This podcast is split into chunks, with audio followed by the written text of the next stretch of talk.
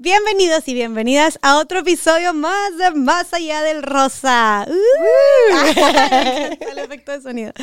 Estoy aquí con una personita que ya tengo varios años de conocer y de acompañarnos en esta lucha, que tiene una manera muy particular y peculiar, que es lo que la distingue y muy auténtica de hacer su activismo.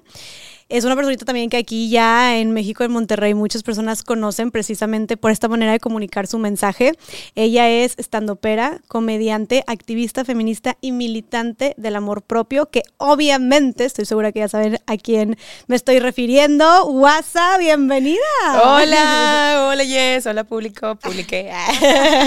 Mucho gusto, estoy muy emocionada de que vayamos a platicar este tiempito. Yo también, estoy feliz de que estés aquí, WhatsApp. O sea, nos, nos venimos siguiendo la, la, pista y en el mismo camino desde hace, bueno, yo creo que te conozco desde hace ya, creo que tres años mínimo, según yo. Sí, sí, en el Toca Fest, ¿no? y luego creo que aparte también. Sí, sí, sí, sí, claro, que ahí dimos conferencia juntas. Sí. es bien chido, es bien chido cuando, o sea, siento que muchas mujeres que estamos así más o menos buscando con, con lo que podemos cambiar nuestra sociedad o haciendo este activismo, como que, que nos reunimos, nos conocemos de algún lado por eventos, por personas en común, por colaboraciones, por lo que tú quieras, y que después hagamos algo juntas, está bien chido. Sí, la neta sí. Y creo que después de ahí ya te había topado en otras, en otras partes y así, pero bueno, no, habíamos, no nos hemos sentado a grabar. Ándale. Qué mejor momento que este. Dije, te tengo que tener más allá del rosa, no manches, neta, tu mensaje está chingón, y la manera en la que lo comunicas, como dije principalmente, encontraste una manera como muy peculiar y muy diferente de comunicar un mensaje eh, difícil, fuerte, ¿no? Que es todo este tema del acoso, del feminismo,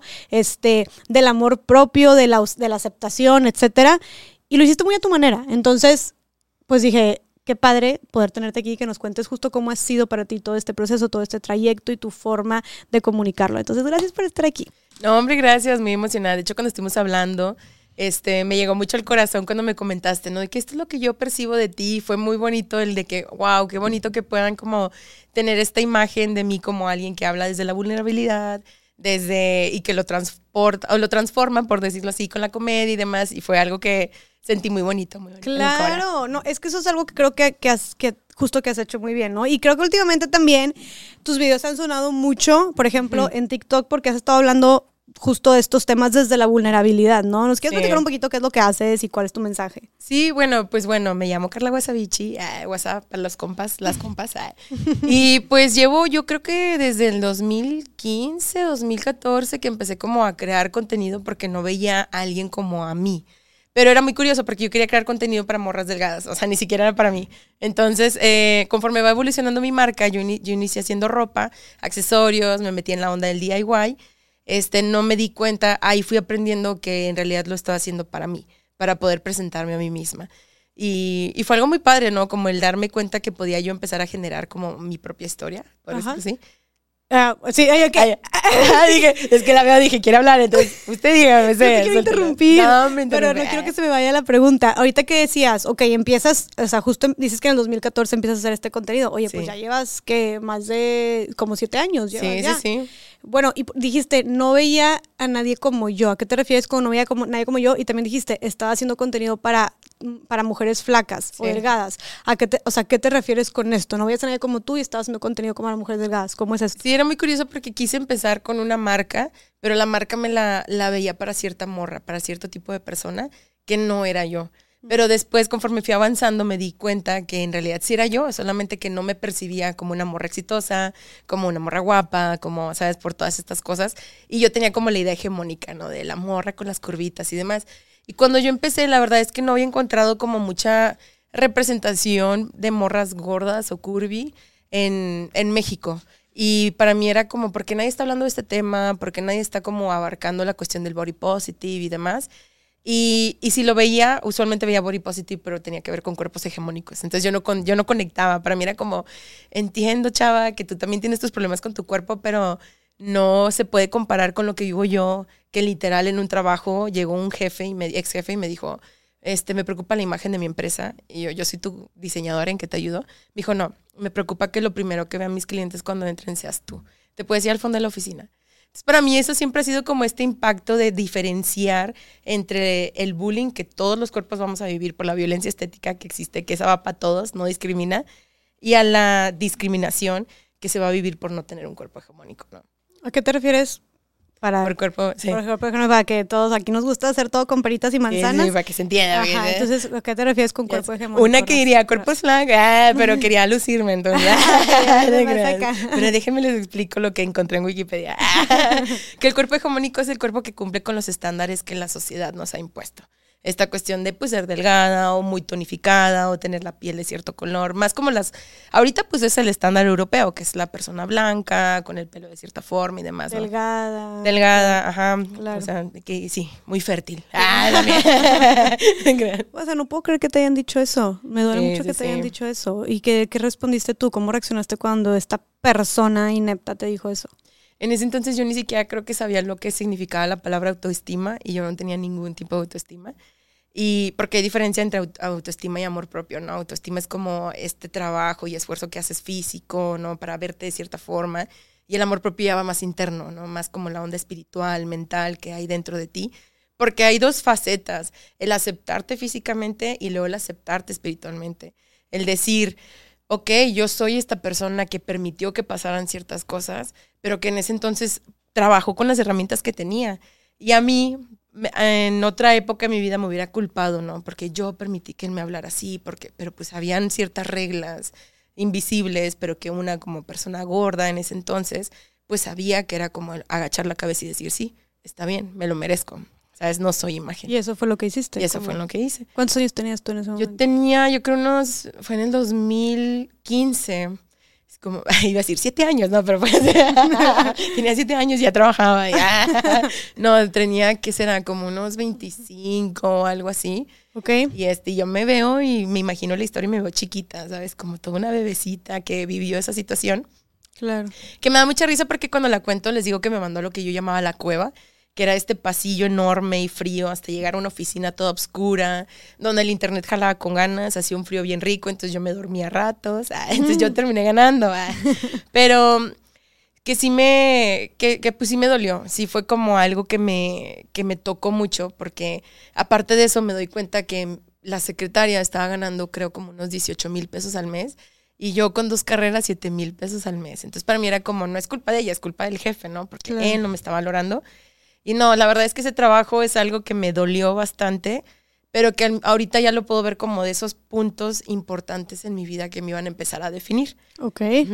¿Qué otros puntos te definieron en tu vida? O sea, esto que estás contando, esta discriminación directa, la tuviste cuando tenías 25 años, pero antes todavía cuando estabas Sí. niña, chiquita, puberta, adolescente, ¿sufriste también algún tipo de discriminación o tenías tú este eh, falta de aceptación o baja autoestima o cómo te sentías tú cuando estabas chiquita contigo misma?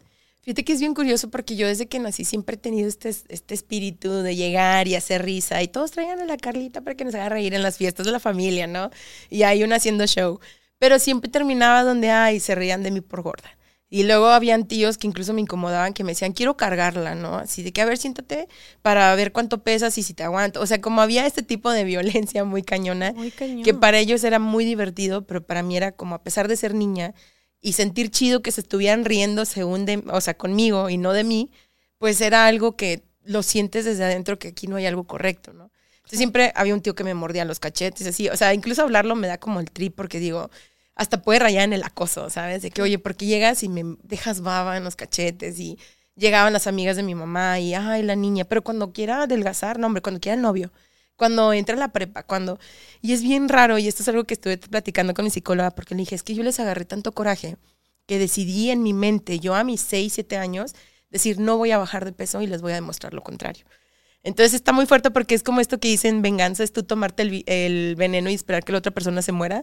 Pues yo me lastimé a mí misma por demostrar algo, por, por como no saber lidiar o manejar con esas situaciones, que creo que también abrimos un temita en cuanto a, por ejemplo, la relación con la comida. Me da mucha tristeza que a veces no pueda disfrutar cosas porque se me va a culpar por ser gorda, ¿no? Y, y o que yo soy gorda y yo me lo hice a mí misma sin saber que, oye, tuve traumas que yo no supe cómo lidiar o manejar en ese momento, que mi única forma era comiendo, ¿no? Entonces es como el, el ir viendo estas situaciones donde un solo comentario cuando estás pequeña puede destrozar mucho. Qué fuerte, qué fuerte porque estabas bebita. O sea, dices Sí, que sí, tenías 6, 7 años y tú ya tal cual razonabas diciendo, voy a darles en la madre y con más razón no voy a bajar de peso. O sea, tú estabas lidiando con problemas, o sea, problemas de tu peso, de que tú, de que tú lo concebías como un problema más bien a esa edad tan chiquita. Sí. Estás bebita. O sea, y, y, pero todo esto fue por los comentarios que te estuvieron haciendo desde que estabas chiquitita. ¿Y seguiste con esto cuánto tiempo? Y pues seguí con eso, yo creo que literal toda mi vida me ha perseguido eso, ¿no? O sea, aquí creo, a mí me gusta mucho como en las pláticas que doy, decirle a la gente de que necesitan estar conscientes, en especial si son personas adultas, hablando del cuerpo de una niña. ¿No? Entonces, como, oye, el, creo que salió una investigación donde a los ocho años las niñas ya se empiezan a preocupar sobre su físico. Y desde ahí es donde dices, chin, o sea, ahorita que se están normalizando mucho las cirugías plásticas, y yo no estoy en contra, porque yo me hice liposucción y la regué, pero a mí me hubiera gustado tener la, la no sé, como la oportunidad de haber reflexionado primero de por qué lo quería hacer. Porque cuando me lo hice, ok, sí, perdí muchísimo peso. Yo llegué a pesar casi 180 kilos y bajé así a 100 kilos. O sea, perdí una persona por completo de un día para otro y para mí fue como, oh, lo que pex. Pero no me sentía contenta, ¿sabes? Seguía todavía con la misma imagen de verme al espejo y verme como esta chava gorda, que te digo que durante todos estos años siguió como evolucionando porque yo caí en una TCA, ¿no? Entonces yo caí en la bulimia. Porque sé que es un chiste, pero yo digo, es que yo no podía ser anoréxica. Ah, hermanas, yo tenía que comer y luego volverlo a probar. pero sí, yo caí en la bulimia a los 14, 15 años, pero también fue por parte de un acoso que viví por un vecino, ¿sabes? Que fue como esto que desencadenó el, el como empezar a refugiarme o como no recibí la atención que tal vez debía haber recibido en ese momento, el como empezar a vomitar y castigarme a mí de cierta forma. Pero por, qué sientes, o sea, qué es lo que pasó con esa situación con tu vecino que te hizo a ti empezar a castigarte así? O sea, ¿cómo lo, ¿cómo lo relacionaste o qué estaba pasando dentro de tu cabeza? Ya, ok, Ay, de que yo llorando. Ay, de gracia, no. Ya sabes que aquí hasta, o sea, hasta donde tú quieras. Si prefieres, si, quieres hablar de otro, de otro, tema o si es muy delicado para ti, con, o sea, con confianza, siéntate y pasamos a otro tema. No, creo que está bien porque siento que muchas veces nuestra historia y nuestra voz es muy importante y lo que yo digo tal vez le puede llegar a alguien más que no lo sabía y lo está razonando y puede ver que si yo pude tal vez trabajarlo ya más grande, este puede ser también como una inspiración para alguien más que esté viviendo esto. ¿no? 100%, o sea, creo que, y, y por ejemplo, ahorita me, paréntesis, antes de que nos cuentes esto, este, pasó así, por ejemplo, ahorita estos temas me recuerdan a algún episodio parecido que habíamos grabado con la fashionista, con esta Priscila ah, la cantidad de gente que se identificó con su caso y que precisamente dijo que como le ayudó a abrir su mente o a aceptarse o a buscar ayuda o, o, que la inspiró. O sea, fue muchísima. Y con ella y con muchas más que han estado, porque precisamente siento que, como dices tú, de muchos otros temas también, de otras invitadas que hemos tenido, o simplemente mujeres que vemos en internet. O sea, siento que la voz de nosotras, de cada una, con su historia, obviamente, y su contexto y su realidad, no sabes cuántas otras mujeres puedan estar pasando y viviendo lo mismo. Entonces creo que la historia de cada una, a su forma, a su manera y con sus temas inspira de alguna manera, ¿no? Entonces, este, sí, es justo lo que buscamos hacer aquí. Entonces, si tú te sientes cómoda y segura, obviamente, pues nos encantaría que lo compartieras. Sí, no, hombre, claro, yo, yo más que encantada porque también es algo que he trabajado, entonces ahí vamos, hermanas. Ah.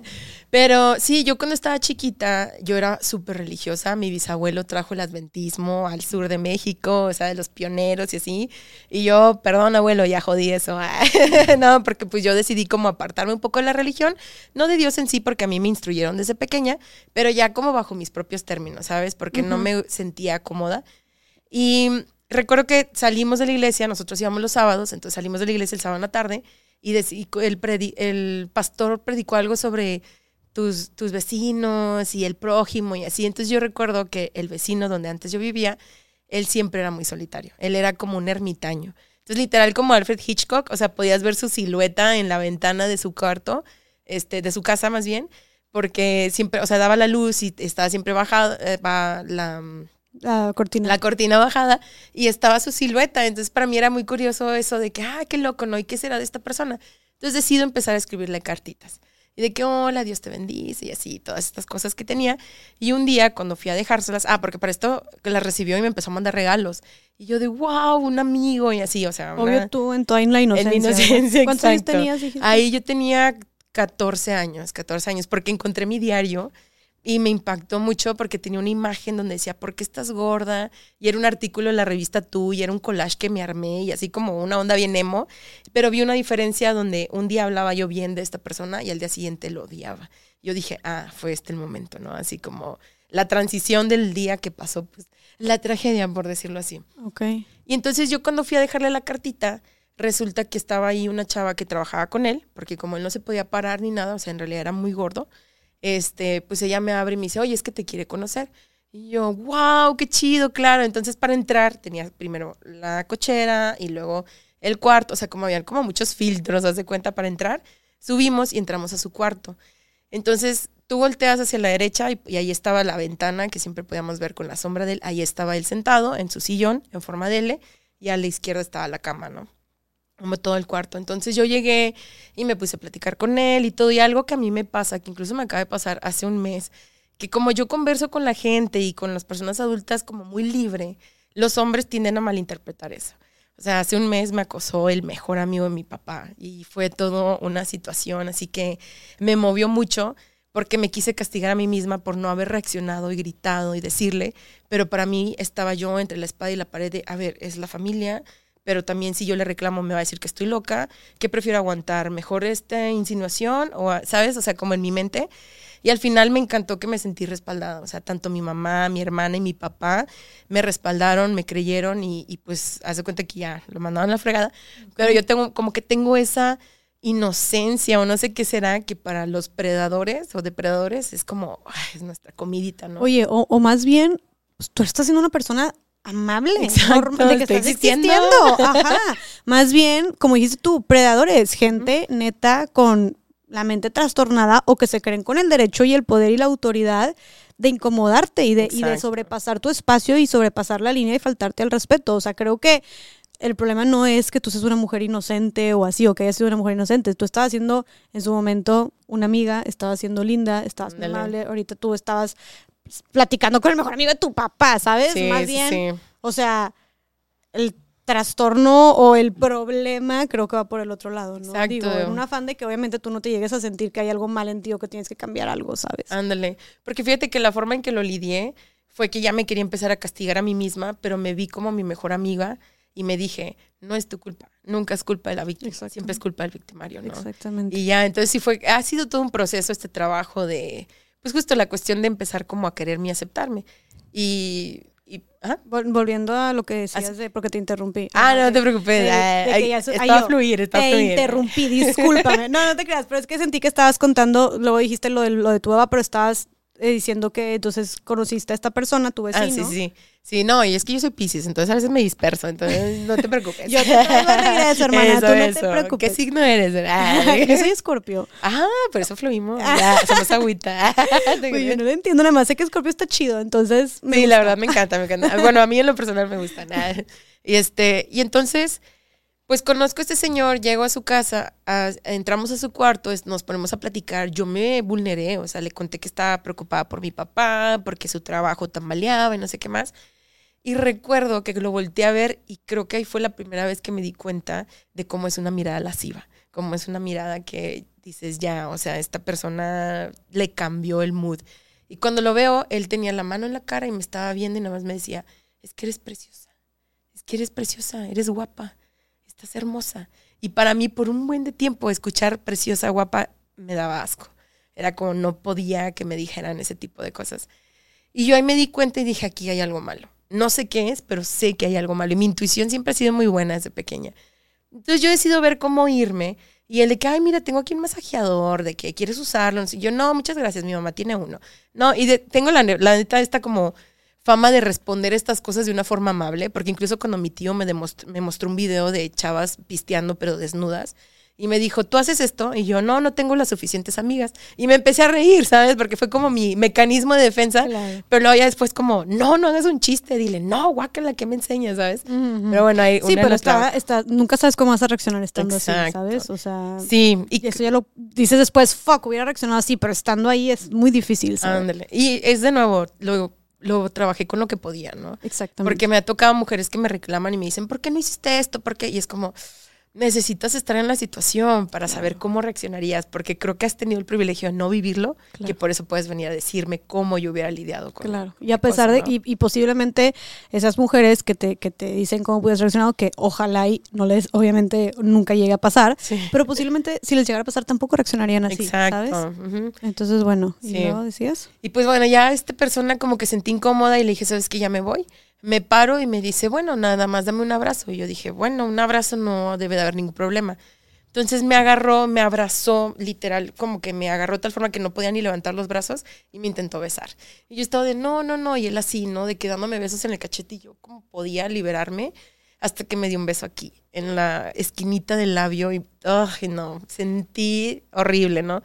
Al final lo volví a intentar hacer y todo, ya dejó irme, me dejó que me fuera y yo me fui corriendo a mi casa a llorar, ¿no? Y me sentí literal como si hubiera vivido, pues, pues una violación, ¿sabes? Porque llegué a mi casa y olía mucho cigarro, él fuma mucho, fumaba. Y este, llegué a bañarme, ¿no? Como las escenas de las películas que vemos donde estás así bañándote y todo, porque me sentía ultrajada y no sabía qué hacer. Y le dije a mi mamá, y mi mamá sí me quiso defender, pero yo fui la que le dijo no, porque no vaya a afectar a mi papá. Que de cierta forma se relaciona con lo de mi tío, que yo me iba a quedar callada porque afectaba a mi papá, pero esta vez dije, me afecta más a mí. Y luego yo no quiero odiar a mi papá, ¿sabes? De, por tu culpa yo me quedé, y porque me conozco. O sea, yo soy tranquilita, pero cuando me enojo sale todo, ¿no? Entonces, em, pues yo creo que después de eso, como que no sentirme respaldada o no entender cómo pasó la situación, fue que empecé a encontrar este desahogo eh, a través de vomitar la comida, porque yo ya por sí ya tenía tracones porque desde chiquita me hacían mismo, me molestaban, mis papás pues por el trabajo no me podían cuidar, entonces yo era de que literal me siento mal, pero ellos lo saben, yo les robaba dinero para pedir pizza y pedía dos por uno cuando antes era dos por uno la pizza. Y me comía las dos pizzas y las dos pizzas las vomitaba. Y llegaba al punto donde me pesaba antes de comer, después de comer y luego después de vomitar, o sea, llegaba a esta situación donde empezó como un error por decirlo así, porque una amiga me descubrió y me dijo, ¿eres bulímica? Y yo, ¿qué es esto? Y me puse a estudiarlo y a verlo y dije, sí, sí lo soy. O sea, me lo adjudiqué, ¿sabes? O sea, tú ni siquiera conocías el concepto ni, lo que era, no te habían platicado y tú, o sea, fue algo que como naturalmente lo empezaste a hacer. Lo empecé a hacer, ajá. Y, pues bueno, era muy curioso porque digo, yo vomitaba en el lavabo, ah, me daba mucho asco el baño, ah, porque ahí mis papás ponían las nalgas. Ah. Pero para mí era como muy fuerte y ahora lo, lo puedo ver que vomitaba y, me, y pues tengo el espejo enfrente, ¿no? Entonces me veía y podía ver mis ojos así como llorando y todo y era de, ¿por qué te estás haciendo esto, no? ¿Por qué? Y a pesar de que bajé mucho de peso, a, contándole con lo de la lipo, pues no me sentía contenta. O sea, fue como ya estoy cumpliendo el estándar y aún así no estoy contenta. ¿Qué está pasando? ¿Qué tengo que hacer? O sea, cuando, o sea, aquí tenías ya 14 años cuando, cuando empezaste a vomitar después de que pasó esto con tu vecino. Sí, inicié a los 14. ¿Y cuánto tiempo estuviste haciendo esto? Ala, yo creo que hasta el 2018 lo estuve haciendo constante y en el 2020 recaí porque fue la pandemia, entonces para mí fue como mucha presión y varias cosas que al final lo pude controlar y, ya, no, no he vomitado desde el 2020.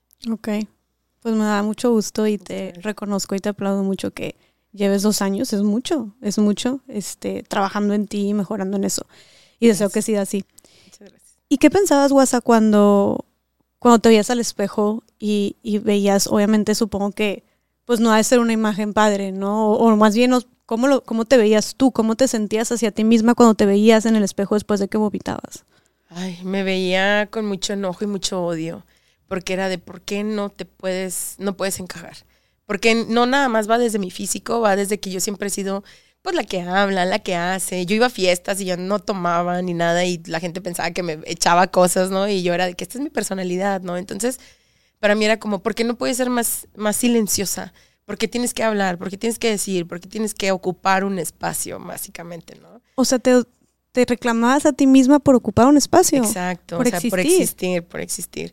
Me pesaba mucho este, el existir porque no me sentía dentro de, no me sentía como, pues no me sentía merecedora de mi lugar, ¿sabes? Y, no me, y las vivencias que yo tenía no me hacían sentir, me reafirmaban que no era merecedora de mí. ¿Qué tipo de vivencias? Pues desde lo del acoso, desde que yo llegaba y, y, siempre, o sea, nunca, siempre era como la amiga divertida, nunca era como la que podía ser la novia o algo así. eh, la discriminación que estuve viviendo en mis trabajos, incluso a veces con los doctores me solía pasar, ¿no? De que si llegaba, en vez de revisarme, me decían de que no, tienes que bajar de peso, ¿eh? y cosas así, evitando, obviando mis dolores, em, estar sola en la cuestión de la bulimia y no saber cómo lidiarlo. Este, tener la capacidad de empezar a pagarme mi propia terapia y mi familia, ¿no? Mi papá de, ay, esas son cosas de locos o cosas, ese, ese trip, ¿no? Que ahora ya agradezco que mi papá ya entiende, o sea, ya se ha abierto a, porque lo he forzado, este, pero como todas estas cosas que me hicieron pensar de que fue un error que yo existiera, ¿sabes? Que, y que el yo no ser gorda o el yo, este, hablar y decir las cosas, pues simplemente era como prohibido, o sea, que no era de alguien merecedora de amor, de nada, ¿sabes? ¿Llegaste a pensar alguna vez que estarías mejor si no, si no existieras? Sí, sí, muchas veces. Y sí me, me pasó, o sea, y a veces eso sí me da mucho como dolorcito. Ya vienen las lágrimas, hermanas. Tráiganse los Kleenex. Porque me duele tratarme así. O sea, no, no se me hace justo tratarme mal.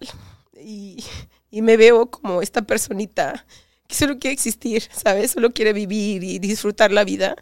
Y me duele que incluso yo también caí en el empezar a decirle cosas. Y, y, ahorita es lo que estoy sanando, ¿no? Es lo que estoy curando, porque incluso aunque me hice la lipo, para mí fue muy doloroso saber que metí a mi cuerpo en este proceso que no sabía qué era, ¿no? y verme y saber que no quedé como se supone que tenía que quedar porque tenía que haber, no me pudo quitar grasa de no sé dónde y tener que pedirle disculpas a mi cuerpo. Por eso creo que la gente conectó con el video de me quiero habitar en paz. Porque ya, ya llegué a este punto donde dije, ya no quiero estar en guerra conmigo. O sea, es, es doloroso todos los días tener esta fuerza de decirme, me quiero, me agradezco por estar aquí, pero también tener esta otra vocecita que te diga, ay, pero mira, no tienes jale, o ay, pero mira, nadie te puede, ¿sabes? Entonces, ese día sentí esta paz que dije, para una, quiero que hablemos de amor propio sin romantizarlo, sino como en realidad hablando sobre nuestras experiencias y qué podemos hacer de llevarlo ya más allá. Y al mismo tiempo como esta onda de respeto a mi cuerpo y lo amo porque es, porque existe, porque a pesar de que yo creo que no me quiero, todos los días me demuestro que sí, porque hago cosas que son tan sencillas como tomar agua, comer, eh, bañarme, que esas son cositas que ya lo tomamos como algo normal, pero en realidad son muestras de amor propio, ¿no? Y pues ha sido muy interesante este proceso y este camino, porque yo me di cuenta que el amor propio es cuando estoy triste, no es cuando estoy feliz. Es el resultado de que cuando estuviste triste te amaste, te permitiste darte un día más, ¿no? Y para mí ahora es entender y tener mucha paciencia y amor conmigo de decirme, la voy a regar, la voy a regar mil veces, pero está padre saber que estoy ahí yo para respaldarme a mí misma. Claro. Estás siendo tu mejor amiga, literal. Pero te costó llegar a eso. Ay, sí. Porque va a sonar bien feo. y creo que no, adelante, adelante. Y te agradezco tu, tu vulnerabilidad. Te abrazo y ahorita quiero pararme darte un abrazo.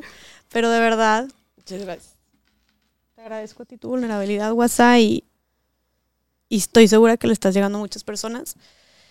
Y creo que, mm, que justo eso, o sea, está muy cabrón también, ha de ser muy difícil llegar a ser tu peor enemiga, por así decirlo, porque obviamente no es algo que hagas adrede ni consciente, sino de pues todo lo que te repites o las conductas este auto, ¿cómo se dice? Les, autodestructivas en las que llegas a caer y de repente estar trabajando ahora en voy a ser mi mejor amiga, o voy a tratarme bien, o voy a tenerme paciencia, cuando hubo muchos momentos en los que tal vez no lo fuiste, ¿sabes? Entonces, ¿cómo llegaste a tener ahora esta decisión y estas ganas de, no, lo voy a chingar y voy a ver por mí y me voy a tener paciencia y me voy a abrazar y me voy a aceptar para luego amarme? Como dijiste tú, me gustó también que dices tú, a ver, vamos a hablar primero de aceptarnos y ya luego de amarnos, ¿no? ¿En qué momento decides tomar este paso de dejar de hacerte daño o de dejar de hablarte así o de verte de esta manera a decir, ¿sabes qué? Me voy a abrazar y voy a luchar por ser mi mejor amiga. Creo que mm, ahorita lo podría ver como una bendición, que fue en el 2020 que me diagnosticaron diabetes tipo 2, que fue algo que me quebró por completo porque fue como, chin, los haters lo sabían, ah, lo decretaron y lo hicieron. Ah, y este, y me hizo darme cuenta porque cuando recibí el diagnóstico, hace cuenta que estaba la doctora, me vi yo en la esquina, cuando me dice que tengo diabetes, me vi en la esquina y me vi mi cuerpo empolvado, con telarañas y así. Y ahí fue donde me di cuenta, estoy en mi cuerpo, más no lo estoy habitando. O sea, estoy en automático, ni siquiera le pongo atención a mi cuerpo porque tan internalizado tengo este odio hacia mí que no me cuido. O sea, que no checo mi alimentación, que a veces no me peino, que a veces, ¿sabes? Como cositas básicas. Qué cañón, eso que dices del odio internalizado. Bien cañón, o sea, y, que, Ni siquiera lo pensarías que es odio. No es como que dices, me estoy odiando y por eso no hago esto. Ándale, ándale. Y, y sé que es fuerte decir odio, pero es el odio que nos meten hacia nosotras mismas o mismas, ¿sabes? Porque pues nadie está exento a esto. Pero para mí, este, fue como agradecer y ahí fue lo que entendí de las feministas comunitarias que dicen tu cuerpo es tu primer territorio. Y, y desde el momento en el que empecé a ver mi cuerpo como un territorio, eh, tomé un taller de cartografía corporal y era muy padre de, ah, ¿qué le vas a pedir a la gente cuando quiere pasar tu frontera? Y cosas así, ¿no? El empezar a ver, a vernos y a reconocernos fue algo que la verdad le agradezco mucho a este extra de azúcar que al, al parecer me faltaba y yo lo buscaba de otra forma que por eso me gusta decir que soy una sugar baby, ¿no? Porque soy una bebé que tiene azúcar en la sangre. Entonces, sigo siendo una bebecita en, en, este proceso, pero me ha ayudado mucho a darme cuenta de lo desconectada que estaba conmigo misma. Y ahorita, a pesar de que sigo batallando, ya tengo dos años con el diagnóstico, pero pues sí, sí es batallar, ¿no? Decidí dejar el refresco, más no la cerveza. o una o la otra, ¿no? Espérense. Este, pues tener un trastorno alimenticio, todo. Es un trip el volver a como resignificar mi relación con la comida. Y. Y ahorita yo lo veo como comida, es amor, amor mi mamá, amor mi papá, ¿sabes? Ahorita estoy como en este proceso de empezar a centrarme en el amor que tengo y no en el que me falta, porque usualmente cuando pensamos en amor pensamos en pareja, pero no pensamos en que mi sobrino, mi gato, mi papá, mi ¿sabes? O sea, nos, porque para mí era más fácil abrirme con un, con un extraño que con una amistad cercana, que es algo que he estado trabajando también, esta cuestión de pedir ayuda. Porque no pedías ayuda. No pedía nada de ayuda. De hecho, eso era otra cosa que te iba a preguntar, que en este tema, en todo este tema de cuando estuviste siendo bulímica, eh, no estabas completamente sola, nunca pediste ayuda, nunca le contaste a alguna amiga, a tus papás o así. Sí les contaba, pero mi mamá decidió decir, no, esto no está pasando, o sea, te lo estás inventando. Como que se bloqueó. Sí, y luego hay gente que era lo suficientemente culera, perdón, pero para decirme, pero si ni siquiera te ves delgada, ¿sabes? O sea, agregándole más así a este estrés de querer adelgazar y bajar de peso, que sí lo hice, pero perdí. Yo antes tenía el pelo, o sea, era, tenía demasiado pelo. Obviamente lo perdí y me lastimé un poco la parte de los dientes, o sea, sí tuvo sus repercusiones, que también es otro proceso del, del perdonarme a mí misma, decirme, discúlpame que te hice esto, ¿no? Que yo te provoqué esto, pero pues bueno, o sea, vamos a trabajar en adelante para pues mejorar. O sea, te has, si has si has pasado por esta etapa donde te pides perdón a ti misma. Sí, sí, sí. Ya me fui a la ayahuasca.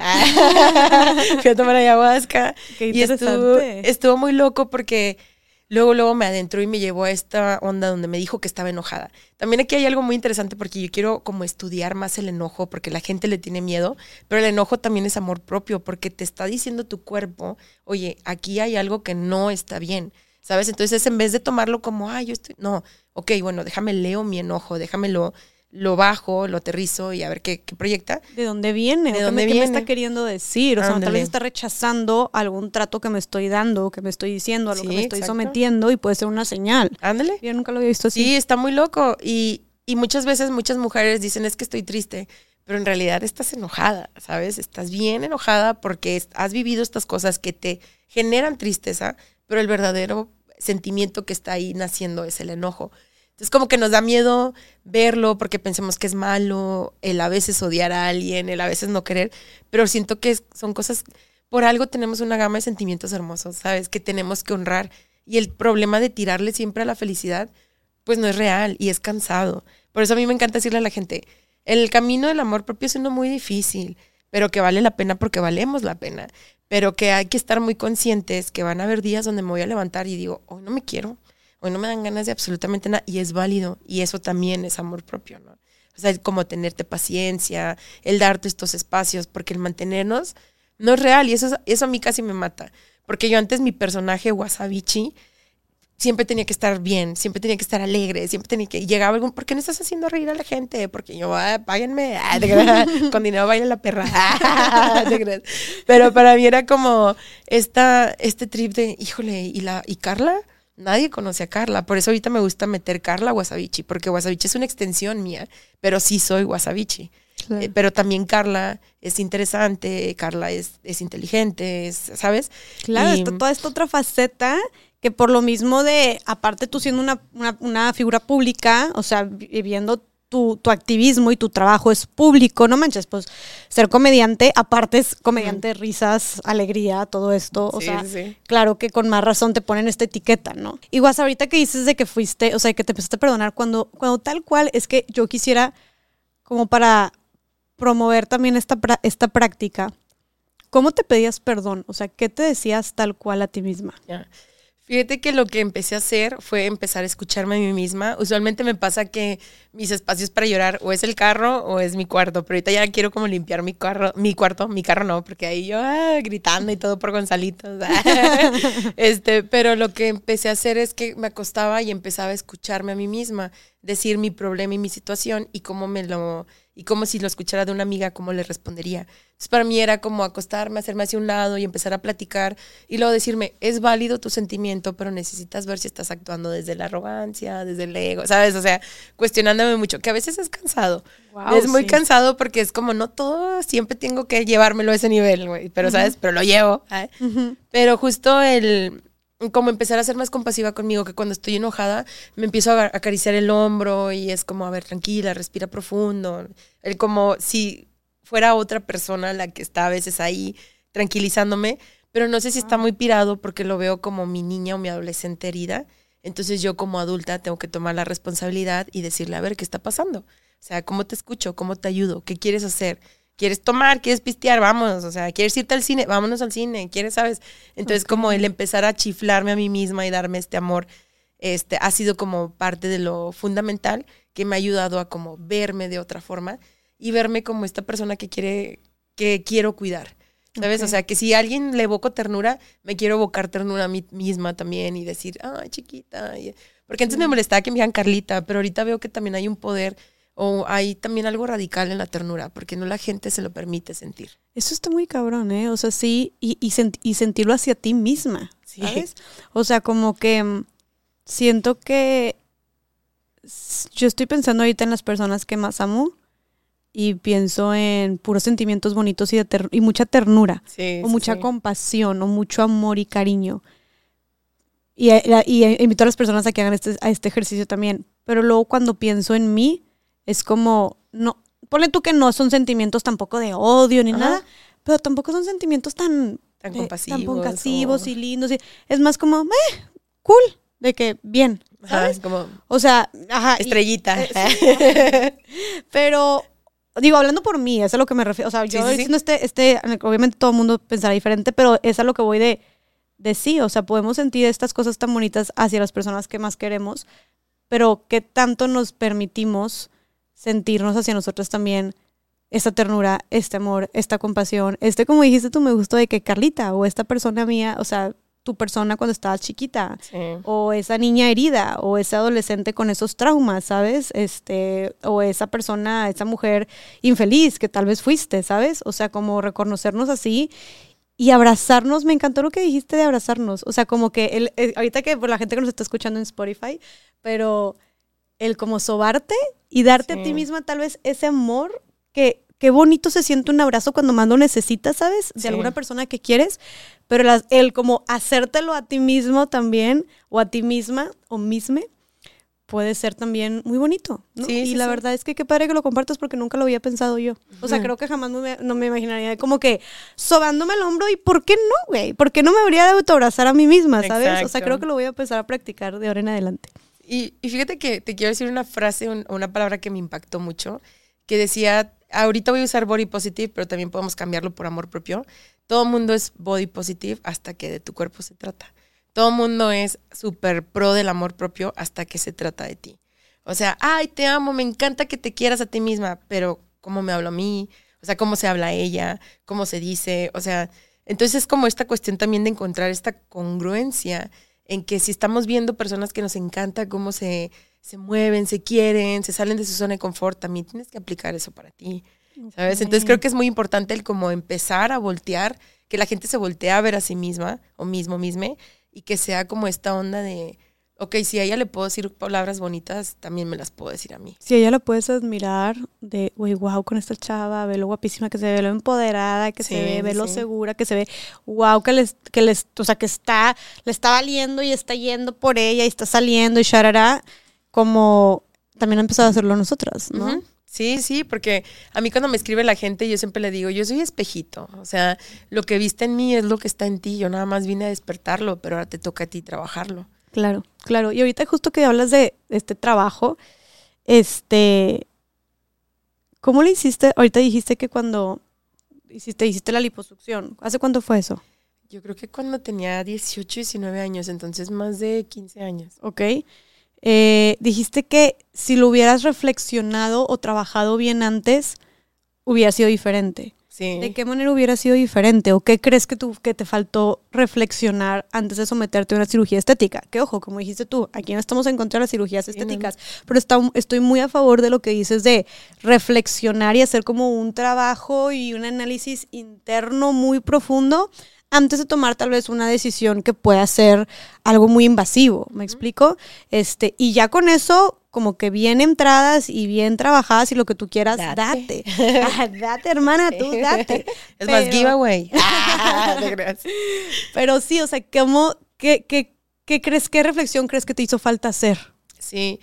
Yo creo que el por qué lo estaba haciendo. O sea, mi propósito era para ya adelgazar y poder estar feliz sin darme cuenta de todas las consecuencias que iba a haber después de, porque yo salí de la cirugía y yo me desmayé y así, o sea, súper mal, pero a los dos días, así como señora recién parida, de que yo en la escuela ya estudiando y mi maestra de, ok, ¿dónde fueron sus lonjas, sabes?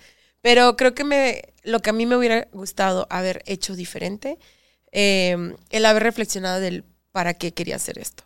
Y, pues que en ese entonces yo sí podía tener, o sea, en obviamente si me lo pude hacer es porque había dinero y si la gente se lo puede hacer es como mínimo date tiempito de ir a terapia para nada más cambiarlo, porque también tengo un amigo que superó la nariz y me dijo, estoy muy triste, o sea, ni siquiera me gustó cómo quedó, este, no me siento cómodo, yo pensé que iba a salir y me iba a sentir de cierta forma y ahora me quiero esconder. Entonces es como el poder evitar esa situación. Wow. Wow, es que qué fuerte también, cierto, siento las expectativas que le ponemos a la cirugía estética. O sea, a esa operación creemos que tal vez tenemos un gran problema de, autoestima, neta, no nos gusta tal parte de nuestro cuerpo que genera una inseguridad muy grande. Y se entiende por qué. O sea, también yo estoy súper en contra de como lincha, el linchamiento este de las mujeres que se quieren hacer, o pues, pues que, o mujeres y hombres, ¿verdad? O lo que sea, pero sí, sí, sí realmente sí, las mujeres son las principales, o sea, las personas, las principales personas que se están sometiendo a cirugías estéticas, ¿no? Porque obviamente la presión este, por encajar en estos estereotipos irreales de belleza, la verdad es que es más grande para las mujeres. Entonces, no estoy a favor de este linchamiento y el también criticar las cirugías estéticas porque es de que, el problema no son las mujeres que se tienen operar, el problema es la sociedad que les exige tanto y que las encasilla tanto a verse de cierta manera que hace que deseen con todo su corazón y con todas sus ganas y energías operarse, ¿sabes? O sea, va más bien por allá. Entonces, no se trata tampoco de, linchar eso porque es, es, perfectamente entendible. Si en un mundo que todo el tiempo te está gritando que estás mal, que, que, que te falta más de esto, que te sobra más de esto, nunca vas a estar inconforme, ¿me explico? Entonces, bueno, volviendo al tema, porque estaba diciéndote esto, que siento que a veces ponemos también tantas expectativas en la operación estética que, que cabrón también cuando no resulta como quieres, ¿no? Exacto. O cuando tal vez sí resulta como quieres, pero sales y es como, ay, güey, de que esto no era lo que esperaba o me sigo sintiendo igual.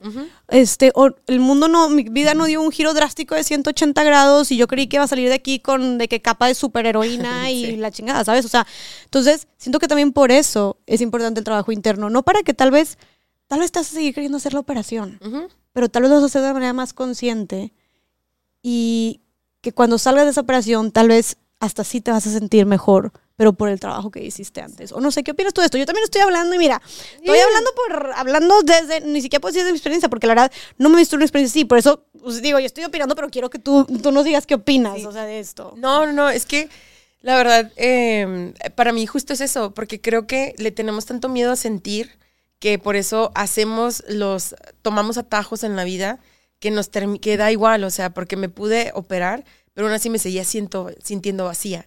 Y, algo curioso fue que justo en la ayahuasca me tocó y me dijo la abuelita de que es que tú no estás sintiendo.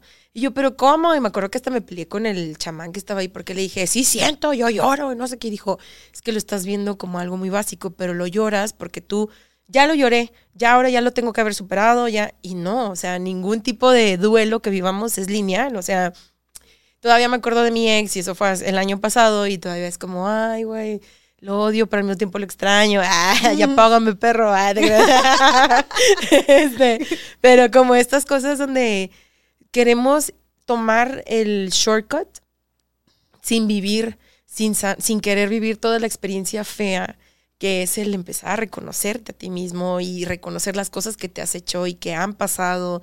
Y pues así no es la vida. O sea, ¿de qué nos sirve vivir si no vamos a experimentar todo su proceso? Y creo que hay algo tan bonito en ese momento tan oscuro que vemos, que evitamos, pero esa es la vida diciéndote, vas a evolucionar. O sea, después de esto no hay para atrás y vas a ser una persona completamente diferente, con otras actitudes, con nuevas cosas. Y es algo bonito y es muy vulnerable porque estás de, ya no puedo utilizar la misma máscara de antes del sarcasmo o eso, ¿no? Pero es padre porque es, es lo que estás pidiendo, evolucionar, crecer, pero tiene su proceso y no lo podemos evitar. O sea, hay que vivirlo. Oye, pues todas estas realizaciones, todo esto fue en este, en este, ¿cómo se dice? Viaje interno que tú tuviste en ayahuasca y este tema de perdonarte. Sí. fue todas estas reflexiones a las que tú llegaste y sales de ahí y las empiezas a llevar a cabo. Sí, sí, sí. Ok. Sí, porque lo bonito es que sales de la ayahuasca y dices, ay, ya soy una nueva persona, pero no, mi ciela, o sea, las próximas semanas ahora vienen las pruebas donde lo que sacaste ahora ya lo vas a sentir, vas a sentir que algo pasó, que hay una diferencia. Porque lo hice dos veces y la segunda eh, me di cuenta que yo vivo la herida de la humillación, ¿no? De las heridas de la infancia, yo vivo la de la humillación y, o sea, la describe de que vi mi cuerpo, mi tipo de cuerpo, que usualmente son personas que hacen reír, entonces yo considero que la mayoría de las comediantes tenemos la de la humillación, porque es mejor me río de mí antes de que tú te rías de mí y tomar ese control. Eh, tienen, viven una de que bulimia, diabetes, o sea, está muy fuerte este libro, que así lo pueden buscar como las siete heridas que no te permiten ser tú mismo. No me acuerdo el nombre de la autora, una disculpa. No, pero, con el título ya tenemos. Sí, no, y está muy interesante porque te viene el tipo, porque ella hizo un estudio y ella identifica de que, ah, tú tienes la del abandono porque tus brazos son más largos y no sé, o sea, te explica más o menos y te da como la forma en la que puedes trabajarlo. Entonces yo dije, pero ¿de dónde viene esta herida? Dije, la abuelita me lo va a decir. Y vamos a la ayahuasca y sale mi abuelita. Pero mi abuelita paterna, ella es otro business, ella fue la primera que le invirtió, me compró mi tripié y así. Ella, ella no sabía qué era porque en ese entonces yo era, yo quiero ser Yuya, aunque yo parezca su mamá. y este, y ella, así, otro business, mi abuelita, siento que plantó la semilla de lo que soy yo ahorita. Y luego mi abuelita materna, que la verdad es que hasta se me olvidó su nombre en ese momento. Y le pedí una disculpa porque ella siempre estaba como, o sea, tuvo más de 11 hijos. Obviamente mi abuelito abusaba y le pegaba, la engañó. O sea, toda esta historia que siempre vivieron nuestras, pues nuestras ancestras. Y, y yo la vi toda así, donde ya ni siquiera podía hablar ni decir nada. Pero yo le dije, tú me pasaste esta herida y necesito que ahorita en este momento la sanemos, porque yo ya no puedo vivir la vida de esta forma. O sea, ya no me gusta que si tú me haces algo a mí, yo me castigo a mí misma. O sea, por ejemplo, mi ex me descubrí un día que me engañó y ese mismo día aún así lo llevé a un patrocinio que me dieron y le compré algo así, porque para mí era como lo estoy castigando y me estoy castigando a mí por permitirme caer en esta situación. Pero como no entendí, ¿fuiste Ah, sí. Haz de cuenta que le caché mensajes y ese día me acaban de dar un patrocinio para una marca de, ropa de ejercicio y él, y él, pues muy mamado y así, ¿verdad? Le dije, yo te llevo y te compro algo, pero yo iba en el carro enojada, así como quería que se diera cuenta, quería... Pero algo que leí es que las personas que viven la herida de la humillación es que se castigan a sí mismas. Entonces yo me estaba castigando a mí misma al compartirle algo a pesar de saber de su traición. Ok, o sea, pero ¿cuál era tu punto al comprarle algo a él? Ah, no sé la verdad. O sea, no sé si era yo demostrar como poder o algo, no. Para mí era como lastimarme a mí por alguna razón. Y algo muy curioso fue, y sé que me salté, ahorita regreso al otro tema, pero esto es algo que, que igual tiene algo de, reflejo de la importancia de cómo nos hablamos a nosotras, pero no de que si me pegue digo, ay, qué tonta o algo, porque cuando te, ese día parecía de novela, o sea, llovió un chorro, prendimos velitas, nos pusimos a tomar, nos abrazamos, yo le conté, es que vi estos mensajes, le dije, ¿quieres una relación abierta? ¿Qué onda? O sea, no sé, platicando y así. Y ese día, ya cuando nos fuimos a acostar, yo lo abracé y le dije, te quiero mucho. ¿Y él cuánto? Y yo mucho, pero él no me lo dijo, ¿sabes? Y entonces yo me acuerdo que regreso de nuevo a esta tienda y cuando venía de camino ya a mi casa venía llorando porque dije, es que cómo, cómo pudiste haber hecho esto, qué tonta eres, este, no, le, no te hubieras expuesto porque le dijiste que lo querías. Pero luego de repente últimamente me, me escucho a mí misma que como que empieza la negatividad y me dije, a ver, pero tú te permitiste sentir y tú fuiste honesta y tú viviste y, te, y fuiste auténtica a ti misma, o sea Tal vez él no, o no sabemos, porque los lenguajes de amor, ¿verdad? Y será muy su pedo. Y será muy su pedo, nada más que tú tienes que celebrarte que tú sí te permitiste, ¿no? Claro. Y, me acuerdo que pasó el tiempo y me imaginaba, porque Pisces, ah, de que me lo encontraba y le decía, pues sí, claro, me ibas a dejar por la, por la morra más buena, por la más chichona, cuando yo, la gorda asquerosa, y luego, y me detuve y dije, ¿a poco pienso eso de mí? Y me puse a llorar porque dije, no sabía que todavía traigo internalizado el gorda asquerosa, ¿sabes? Y no porque el gorda sea algo malo, sino el cómo, por qué lo veo, lo sigo viendo de esta forma. Y ahí es como muy importante que nos escuchemos, porque es como lo que te digo, somos muy body positive, muy amor propio, pero no lo aplicamos en nosotros. Y nosotros tenemos que ser nuestro primer experimento, por decirlo así, ¿sabes? ¿Y qué haces, por ejemplo? ¿Te diste cuenta de que te hablaste así y tú, qué haces en ese momento? Como para cambiar el discurso, o simplemente te das cuenta y te paras en seco, o qué haces, qué haríamos, como dices tú, me encanta lo que dices de escucharnos con atención nuestra, nuestro diálogo interno, y si nos cachamos diciendo, hablándonos así, ¿qué recomendarías hacer o qué haces tú? Lo que yo hago es justo eso, me paro en seco y si quiero llorar, lloro porque lo reflexiono y me permito como sentirlo, pero para ya después de, decirme, eh, o sea, como el cuestionarme a mí misma, ¿qué necesito yo empezar a trabajar entonces para ya no recaer en estas mismas este, circunstancias, por decirlo. Entonces me paro en seco y me escucho y me digo y me pregunto, ¿es verdad o no es verdad? ¿De dónde viene? ¿De la tristeza? ¿De la humillación que viviste? ¿De, ¿Sabes? O sea, me pregunto mucho estas cosas y este y ya ahí es cuando me digo, ok, va, o sea, es permitido, llóralo, sácalo, pero mañana vamos a trabajarlo, o sea, vamos a, a escribirlo, vamos a dibujarlo, vamos a hacer un stand-up sobre esto, ¿sabes? O sea, entonces, por eso para mí la comedia siempre ha sido mi forma de escape, mi forma catártica de poder superar mis situaciones y poder voltearlas y entender su para qué y, ahora, y pues yo tomar el control de mi narrativa y yo decir, decidir quién se ríe conmigo y no de mí. Eso que también, eso me, me, me llamó un chorro la atención de lo que dijiste, de, de cómo la comedia o es como este adelantarte. Y quisiera que nos platicaras un poco más de la psicología que hay detrás de esto, de cómo yo me río antes de mí antes de que tú lo hagas, ¿sabes? Y siento que muchos solemos hacer eso, o sea, independientemente de que seamos comediantes o no, siento que nosotros solitos cuando no nos sentimos cómodas o a gusto con algo de nosotras o nos sentimos avergonzadas de algo, como dicen, si yo lo uso contra mí, nadie lo puede usar contra mí o algo así, ¿no? Si yo lo acepto, no lo puedo usar contra mí. Pero que nosotros solitas o nos exponemos o no, nos tiramos al suelo o nos victimizamos de alguna manera como para, yo ya lo hice, entonces tú ya no me puedes dañar. Sí. ¿Qué piensas tú de esto o cuál crees que sea la psicología o lo que hay detrás de esto? Siento que es como querer controlar. El yo me adelanto a la situación porque tengo que vivir a la, expectativa. Y, es algo muy triste porque en realidad es estar alerta siempre, ¿sabes? No es, no es estar relajada, no está, es como, a ver, tengo que estar como, como si te dio el sol y estás así sintiéndote como muy sensible el como cualquier cosita que te digan así va a pasarte el aire y es como, ¡ah! ¿sabes? Entonces para mí es como el, el me humillo yo primero a, a que tú me humilles, ¿sabes? como que... Y que, pues qué fuerte eso, ¿no? Como que qué dañino también. Digo, obviamente hay un punto en el que si es por comedia, si es no sé qué, pero si lo estamos usando todos los días como para exponer nuestras inseguridades, ahí siento que hay otras maneras de trabajarlo. Sí, sí, sí. No, y incluso en la comedia, o sea, si escuchas la comedia la mayoría de veces de las mujeres, tiende a ser muy humillante, ¿sabes? O sea, se tienden a humillar de cierta forma. Y yo esto lo aprendí en el especial de Hannah Gatsby, en el de Nanette, Porque ella cuando hizo ese especial, ella dijo, yo ya estoy harta de la comedia. O sea, yo ya no quiero hacer comedia, me voy a salir. Este es mi último show, entonces voy a dar todo. Y ella habla sobre cómo ella vivió su vida humillándose a sí misma para poder generar comedia. Y dijo, ya no quiero hacer eso.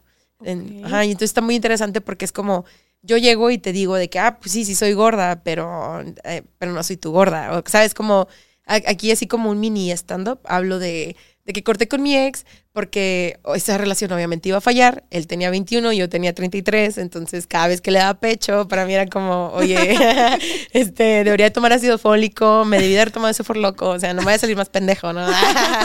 entonces decido cortar con él y bajo las aplicaciones y cuando estoy en las aplicaciones me emociono porque hago match y recibo un mensaje y yo, ay, vamos a leerlo y decía sexo y yo, pues femenino, o sea, ¿qué está pasando aquí? Ah, obviamente me dio un match, pero ahora me pasa que estoy en las, estoy pues platicando con alguien y siempre me dice, me encantan gordas. Y para mí es como, pues a mí también, ah, pero no me gustan gordas, gruesas, pero no se lo digo a todo mundo, ¿sabes? Entonces, le, trato de como comentar esta onda de que me choca ser un fetiche, aunque a veces hay mamados a los que les doy like, nada más para ver si soy el fetiche, ¿no? Y a ver si me puede cargar, ¿no? Ya, la primera, ¿cuánto, cuánto puedes cargar? El- la cosa es que cuando hablo, hablo sobre esto, le, le digo, es que imagínate tú, chavo, que te estoy ligando y de repente te digo, "Mm, me gustan gordas, ¿no? Y tú espantado porque sabes que el cheto pofe que traes entre las piernas no va a poder llegar al nivel de esta gorda, que sí, sí soy gorda, pero no soy tú gorda. Ya, entonces, eso es como... Me Mi encanta. trip. Oye, te aventaste un mini stand-up aquí, ¿eh? Ay, solo en Más Allá del Rosa. Oye, Más Allá del Rosa P13. Oye, pero ¿por qué estamos diciendo esto? Qué risa. Porque estamos de la humillación Ah, y- ok, pero entonces tú- todo esto estás diciendo que, que las mujeres en la comedia entonces suelen humillarse más. Sí, sí, sí. ¿Por qué crees que, que hayamos tenido que llegar a estas instancias? Pues si escuchamos bien la comedia, siempre es humillando a una morra. O sea, podemos ver de que a los chavos que traen la peluca o la toalla en la cabeza y siempre es como exagerando y haciéndonos sentir tontas porque me emociona que me voy a comprar un café o un latte o, ¿sabes? Como siempre minimizándonos. Pero usualmente las, las mujeres o las minorías son como el punto central de la burla, que creo que es algo que podemos hacer, pero si ya adentramos, nos adentramos un poco a la cuestión del humor negro, eh, te burlas del victimario, no de la víctima, ¿sabes? No te burlas de la mujer, sino te, o de la feminista, te burlas de la situación que la llevó a eso, ¿no? Y yo, a mí me gusta mucho hablar de esto en mis talleres porque creo que es muy importante que pongamos a la mesa la importancia de no seguir perpetuando clichés, porque aunque puedan algunas cosas ser ciertas, no significa que, que, por ejemplo, que si un chavo es gay le gusta el rosa y es súper afeminado y bla, bla, bla, etcétera, ¿sabes? Sino que también puede ser muy bueno en el fútbol y, y estas cosas. Pero sí, sí me gusta como abarcar un poco esta, estos temas. Ahorita no sé por qué se me fue la onda. Pero porque, como es, porque terminamos siendo el foco de burla. Y, y para mí es muy importante poder hablar sobre el acoso que vivo y decir, porque soy gorda, también me acosan. Porque he ido a eventos donde literal en una conferencia, bueno, era un conversatorio, me preguntó, esta era la pregunta, ¿a las mujeres delgadas las acosan? Al de las mujeres se burlan. ¿Por qué?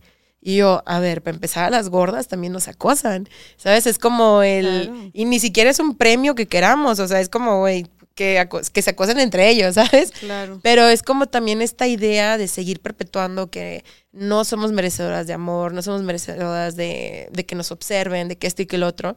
Y ahorita ya llegué a un punto donde la gente me dice, pero es que tú ni siquiera estás gorda. Y para mí es como, ay, qué chido que tú me veas así, ¿sabes? Pero para la sociedad es diferente.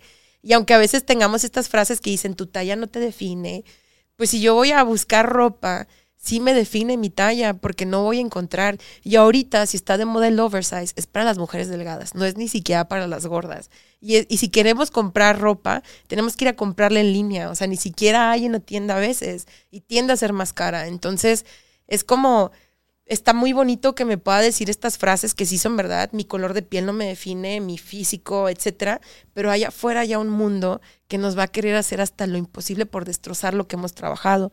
Y entonces ahí mi pregunta es, ¿cuál es la siguiente etapa del amor propio, del body positive? ¿Qué nos toca ahora a nosotros trabajar para ahora sí entonces ser rebeldes en esta situación y poder ir pues tirando esto, por decirlo así. ¿Qué crees que sea tú la siguiente etapa del amor propio del body positive? Porque sí, Sí, se escucha muy bonito en discurso, como dices tú, estoy completamente de acuerdo contigo y ahora este ya hasta se este se comercializó ya Sí, se mucho, capitalizó ¿no? con ganas. Obvio, ajá, el, el body positive y el amor propio, self love, empoderamiento, etcétera. Que ojo, hay hay por ejemplo, marcas o, o- o empresas que están haciendo un trabajo chido. O Sí, sea, sí, no estoy sí. diciendo que todo sea, ah, es- pero, pero sí hay muchos que navegan nada más con la, la este, Sí. banderita y listo, ¿no? Y eso del dicho, del dicho al hecho hay mucho trecho. Pero lo que voy es que sí, ya, siento que se llegó a banalizar demasiado. Este, que ahora todo pareciera que es amor propio y que es empoderamiento y que es self-love y lo que tú quieras. Pero entonces, claro, se escucha muy bonito en discurso, en las frases, en el, en el, la- el pie de foto, el caption de Instagram, ¿verdad? Qué sí. padre. Pero realmente dices eso y sales, como dijiste tú, allá afuera. Muchas mujeres con distintas realidades y contextos salen y se topan con pared. De que, ah, caray, entonces no es cierto lo que venía la frase inspiracional que compartí en mis stories de Instagram, de que Exacto. dónde está, ¿sabes? Entonces, ¿cuál crees tú que sea la siguiente etapa que mencionas de la- del, del body positive y del amor propio?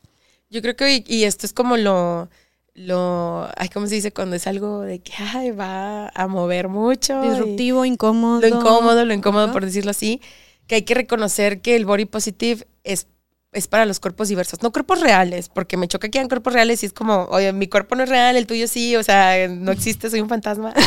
¿Sabes? Como- si tienes, eres una persona y tienes un cuerpo, es un cuerpo real. Exacto. El reconocer que es pues para los cuerpos no hegemónicos y que no nada más es un movimiento de gordas o flacas, sino también de que personas con discapacidad, este, con algún tipo de enfermedad y demás, o sea, que se les termina ahogando porque pues ya lo tomaron como más los cuerpos hegemónicos o a veces algunos cuerpos que son gordos, pero que pues vienen y cuentan su experiencia. Y es importante que, que por ejemplo, me, me pasó y vi esta situación de una chavita que es delgada, pero que dice nada más para recordarte que este cuerpo, y es ella y su foto, ella parada normal, es igual que este cuerpo, y ella está encorvada como tratando de sacar una lonja. Entonces yo lo que quise demostrar es que yo entiendo la violencia estética a todos, todas, todes nos abarca. O sea, aquí necesito recalcar, la violencia estética es esta, es esto que se nos exige a nosotros de cumplir con cierto estándar de belleza, pero que necesitamos entender las diferencias que hay detrás de, porque todos los comentarios que me decían eran, es que a mí también me hacen bullying, es que a mí, ajá, pero hay una diferencia entre bullying y discriminación.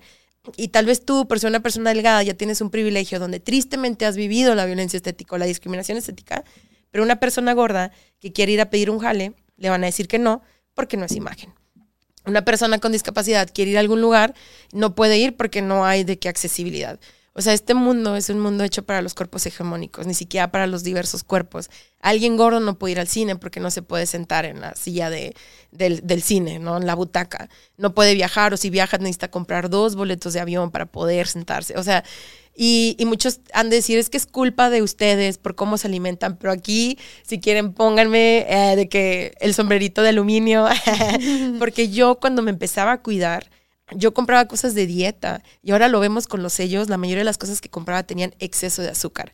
La pirámide nutrimental ni siquiera está actualizada. Ya lo del IMC y todas estas cosas ya se quitaron, incluso hasta dicen que son racistas. Entonces es como muy importante el entender que, por ejemplo, en Chiapas a veces es más fácil que llegue la coca a que llegue el agua y por eso ya hay más diabetes. Entonces es como esta cuestión de preguntarnos de dónde viene, porque no es mi culpa, sino también hay factores que lo hicieron. Puede que tú te estés cuidando mucho, pero no te puedes comprar lo orgánico, te puedes comprar lo normal y aparte las pastillas que te van a vender por los nutrientes que le faltan y, y ahí nos vamos dando cuenta de tantas cosas que dices, uff, o sea, Claro, y hay muchos factores también, enfermedades genéticos que la gente no sabe, pero el problema es que culpan de, ah, no, estás gordo, estás gorda y, Ajá, es, y tu es tu culpa, culpa y y- estás haciendo algo mal. Y no- Cámbialo. exacto, y no nos enseñan a cómo lidiar con nuestros sentimientos. Entonces me molesta cuando la gente se les quita la humanidad y empiezan a hablar desde, desde su perspectiva y su contexto sin en realidad entender cómo es la persona que está enfrente de ellos. Y a mí me critican mucho porque yo tomé la decisión de sanarme internamente primero antes de, de irme, porque ya había intentado lo físico y no funcionó. O sea, sí bajé y todo, pero aún así había una herida dentro de mí que tenía que sanar, que curar. Y si no la volteaba a ver, pues no iba a avanzar. Entonces muchos me dicen, es que no haces ejercicio, es que, y sí hago, pero no te tengo que decir a ti, persona, si hago o no hago ejercicio. O sea, te había comentado, de repente llega gente como bodybuilders a escribirme, ¿no? Estas personas... Eh, mamadas, no sé cómo decirlo, pero muy fuertes, muy fuertes, y llegan y me empiezan a dejar cosas y la neta yo me, me enojo y, trato de no explotar, pero también es como esta onda donde no quiero normalizar ni permitirles que me hablen como quieren hablarme porque soy una persona detrás de y no hay justificación que porque me expongo en las redes. O sea, es como si sales con falda y te dicen es que para qué salías con falda, ¿no? Claro. Pero para mí es como esa, esas personas me empiezan a escribir y yo les digo, pues de qué les sirve estar mamados si son personas mierdas, ¿sabes? O sea, ¿de qué te sirve estar bien buenote? Si mira, si en realidad estuvieras contento,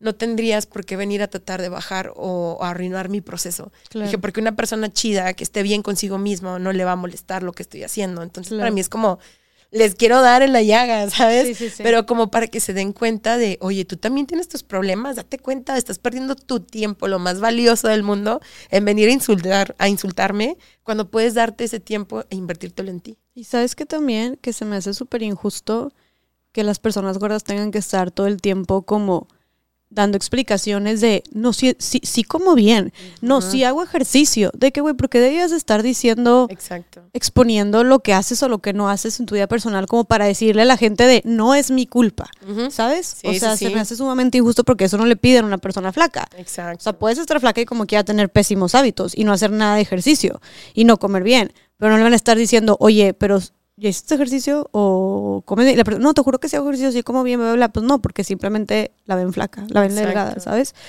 Entonces sí, creo que es todo un tema y, y algo que con lo que me quedo mucho, bueno, antes de pasar a, a lo que te quería decir, ahora no, no quiero dejar de pasar esto, que lo que dijiste del avión, eso es otra cosa que las personas delgadas, por ejemplo, no pensamos en esas cosas, la verdad, y eso también es un privilegio de güey, tú no vas a pensar si vas a caber o no en el avión o en el cine, ¿sabes? No te pasa por la mente, así como, como, como dijo este Nico Nogués en algún punto que habló de los privilegios de los hombres, dijo, yo no me voy a preocupar por qué shorts o pantalones me voy a poner si voy a ir al metro o si me voy a poner una blusa escotada o no, ¿sabes? No me voy a pre- preocupar por lo que me voy a vestir, es algo en lo que yo no pienso, no le dedico tiempo y energía. De, por otro lado, igual, así pasa con las personas delgadas, no pensamos en, chin, voy a volar en un avión, entonces lo pongo en pasillo, no sé dónde, porque si voy a incomodar o si este, me compro dos, entonces, y la lana que implica eso, me compro dos, dos este, boletos para dos asientos, porque, ¿sabes? No se nos pasa ni siquiera por la cabeza. Y no me imagino la ansiedad que, ha de, que, que por la que han de pasar. Yo recientemente, este, me fui en un vuelo donde se sentó al lado de mí un señor muy gordo, muy gordo, este, y, y digo, y fue en un solo asiento, ¿sabes? O sea, no fue en dos. Y yo estaba entre él y otro señor que, que no estaba muy gordo, pero pues también estaba eh, algo grande, ¿sabes? Sí. Entonces, te juro, yo iba así. Yo iba así completamente. Este, obviamente yo no iba, yo no iba cómoda, pero yo estaba más que incómoda por mí. Yo me sentía muy más incómoda por esta persona, porque yo decía, no sé, y esto te juro que tal vez fue, obviamente ahorita que también platico contigo esto, todavía me abres más la perspectiva, pero yo acababa de recientemente grabar con la fashionista, con Priscila Arias, cuando, donde hablamos de la gordofobia. Sí, sí. Y a mí me había hecho entender muchas cosas y caer muchos veintes y poderte poner del lado de estas personas. Entonces yo, no sé, a mí yo iba con el corazón así, de que sinti- sintiendo mucha empatía por él y te juro, más preocupada y más incómoda por él que por mí. Y tal vez se le valía madres, ¿eh? Tal vez estaba, y yo estaba haciéndome ideas y tal vez porque él estaba, y él- mi compadre se fue dormido todo el camino. O sea, mira, a toda madre. Pero yo estaba como, güey, qué ansiedad para esta persona de que saber que tal vez pensar, chin, no estar incomodando a esta chava, o chin, el, el que, que lo vean mal, el voy a caber, ¿quién me va a tocar al lado de mí? O sea, también, si hubiera sido un señor más grande, este, pues tal vez no, no hubieran cabido, tal vez Sí. hubieran tenido que cambiar o hacer algo, ¿sabes? Entonces, no sé, como el ir al lado de esta persona, sí, sí dije yo, wow, y al lado iba su papá, que te digo que era un Ah, señor ya. más, sí, que también estaba grande, y me dijo así como, ay, discúlpame, no sé qué, yo, no, señor, no se preocupe, ¿sabes? O sea, qué culpa, ¿sabes? Y sé que no hay ninguna maldad en eso, pero también yo iba muy consciente y muy empática por, por justo estos temas que tratamos, Qué chido. pero ¿cuántas personas no? No van así, ¿sabes? Y es más de que, ah, y tipo, los, los ven feo o dicen cosas o arman un escándalo también delante de estas personas, ¿sabes? Le reclaman ahí a la, en la, a la hermosa o no sé, ¿sabes? Entonces, sí fue un tema, como que vivirlo y tenerlo al lado, te digo, yo dije, este- esta escena está sumamente incómoda, tanto para mí, o sea, en- es físicamente Sí. hablando, pero no me imagino para él entonces, ¿sabes? Sí, sí, sí. Y te digo, tal vez a le valía madre, pero no sé, este, ojalá, la neta, ojalá, Sí. este, ojalá, porque sí, no me imagino la ansiedad que han de sufrir estas personas, al, al- o sea, o sea, pues sí, y como dijiste tú en el cine y todo, creo que definitivamente, como dijiste tú, tú dijiste una palabra muy importante que es el tema de, de ser más humanos y ser más humanas, ¿no? Este, y es justo lo que queremos hacer ahorita en esta plática, como como visibilizar estos temas. No sé qué opinas tú de esta experiencia que tuve, es que Sí. te juro que yo como que quiero compartirla, pero también como hablo desde mi experiencia y sé que son experiencias muy ajenas, tampoco quiero como regarla, ¿verdad? Y decir Sí, sí, algo, sí. Pero no sé qué opinas tú. No, pero es que eso está padre, está bien interesante que tú dices, bueno, y después de escuchar hablar a la tía Pris, ah, porque le- la tía, la, la tía Pris y todo, te hizo cambiar tu perspectiva y ser más empática. Y ahí va esa parte, ¿no? De lo importante que es, uno, dejar de comentar sobre los cuerpos de las demás personas y dos, ser empáticos porque no sabemos cómo, qué es lo que está pasando. Tal vez no le alcanzó para comprarse su segundo vuelo, ¿no? Se lo dio al papá o así. Y este, y creo que es algo que necesitamos recordarnos, que necesitamos mucho ser empáticos, porque así como para últimas, porque ya no sé cuánto vamos, ¿verdad? Ay, de que yo presionándome a mí misma. no, Pero- estamos bien, estamos bien, no te Pero preocupes. la, la cuestión de que a mí yo batallé mucho de salir del closet de la diabetes, porque yo ya sabía que lo iban a querer usar en mi contra, yo ya sabía que iban a querer usarlo para desprestigiar lo que yo estoy haciendo, que yo ni siquiera soy doctora, o sea, yo solo estoy hablando de mi proceso, de cuando me paro, de cuando hago cosas para poder quererme a mí misma. Y, pero creo que es muy importante también el como decirle a las personas que me están escuchando que es importante checarnos, porque me escriben muchas y me dicen, oye, es que creo que tengo los síntomas, porfa dime qué fue lo que tú reconociste. Y yo cuento, ¿no? De que, ah, pues la fatiga, o fatiga, perdón, eh, la- las, las ganas de tomar siempre mucha agua, el que empecé a notar de que mis pliegues es- eran oscuros. Esto puede ser tanto por algo de la piel, pero también es una señal de que hay resistencia a la insulina. Y me trauma ver cremas para blanquear esas partes cuando es tu cuerpo diciéndote, oye, hay algo que está mal, deberías irte a revisar. Entonces me escribió una chava y me dijo, neta, qué chido que estés hablando de este tema, porque a mí me trauma, yo tengo veintitantos años, yo pensé que esta enfermedad era para gente de 40 para arriba, no sé qué más. Y yo armé lo que se llama el Club de las Sugar Babies, donde nos juntamos una vez cada dos meses para poder despotricar sobre este diagnóstico o este padecimiento.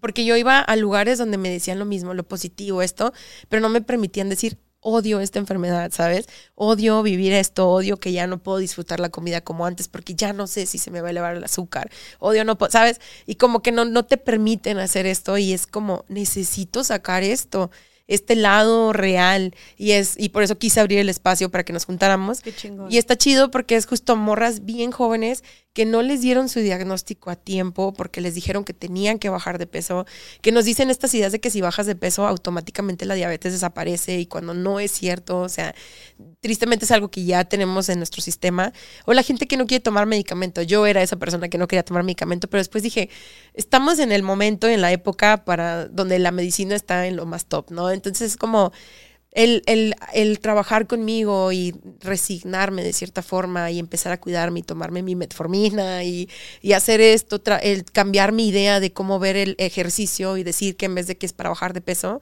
es para conectar conmigo, para revivirlo, porque cuando estoy haciendo ejercicio tengo que estar presente, consciente. Y obviamente no me voy a escalar, o sea, me voy a perrear, entonces como encuentro mi forma de cómo hacerlo, pero sí es como algo que sí me gustaría dejarles en claro es que si tú notas ciertas cosas, es, el amor propio empieza desde el momento en el que perdemos el miedo y nos vamos a revisar.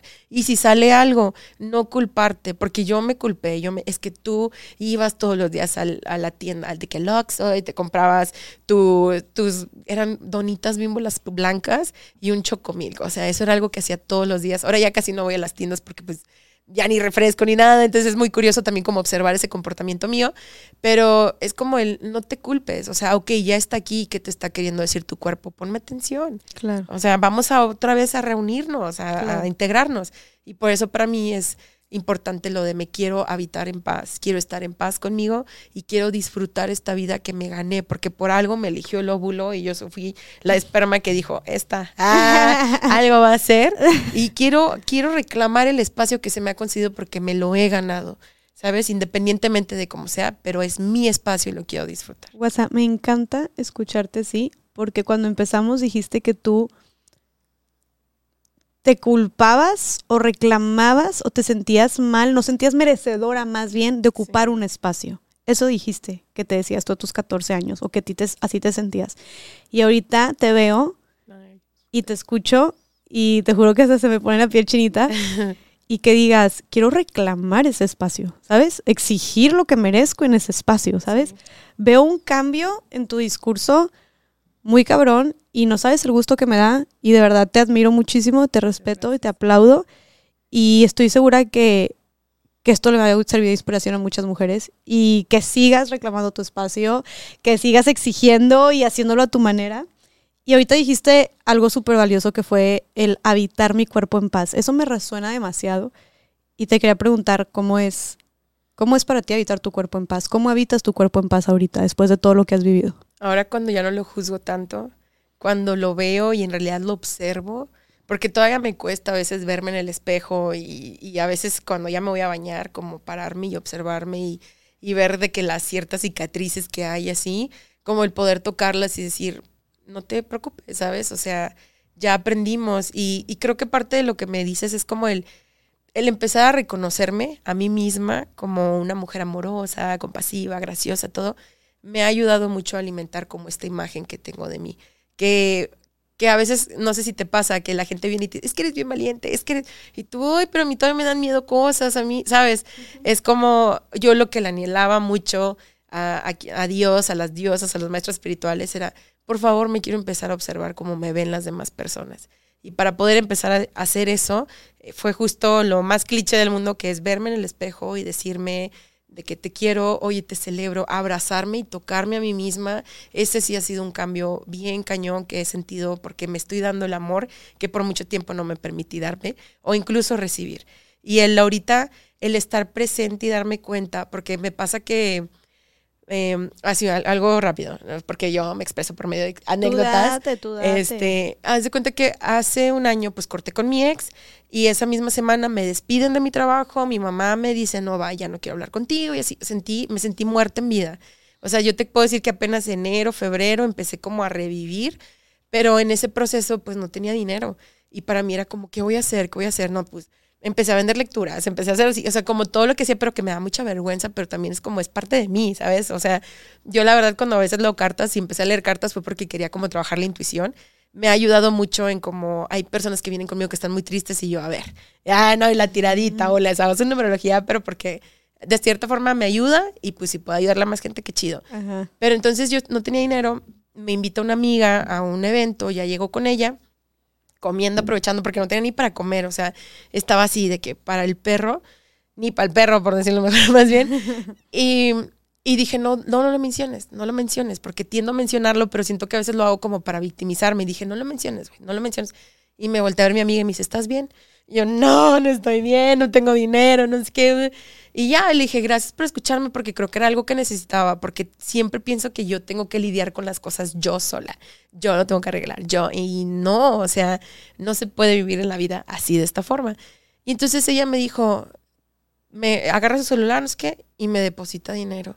Y yo me puse a llorar un chorro, porque para mí fue como ya le había pedido a los dioses de que mándenme dinero, por favor.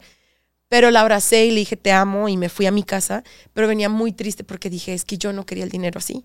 O sea, no quería el dinero dando lástima, no quería dar el, dinero de esta forma, ahora qué vergüenza, vas a ver. Y así empecé como a decirme cosas y de nuevo me paró, me pasó lo de pararme en seco y dije, a ver, ella te lo dio porque te ama, güey, no te lo dio porque le das lástima.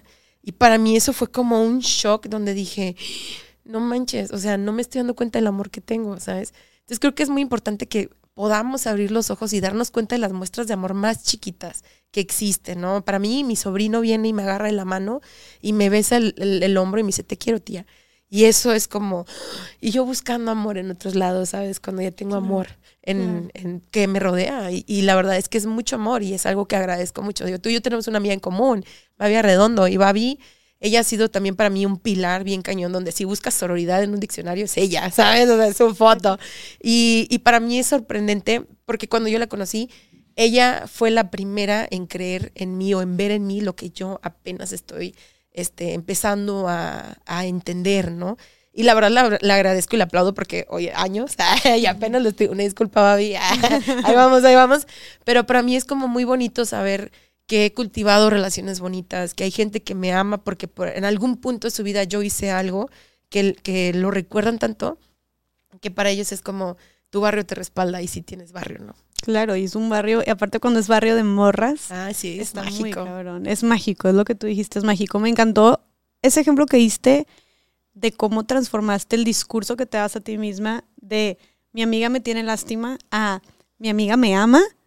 Si hiciéramos eso con tantas cosas, neta cambiaría nuestra manera no solo de ver la realidad, sino de vernos a nosotras mismas como en lugar de doy lástima, sino soy merecedora de amor. No es se sienten mal por mí o doy pena, sino que tanto he cultivado yo para que otras personas para recibirlo también de otras personas, ¿no? Que tanto amor, que tanto cariño para también estarlo recibiendo. Y lo merezco, porque si te lo están dando es porque lo cultivaste tú también, ¿sabes?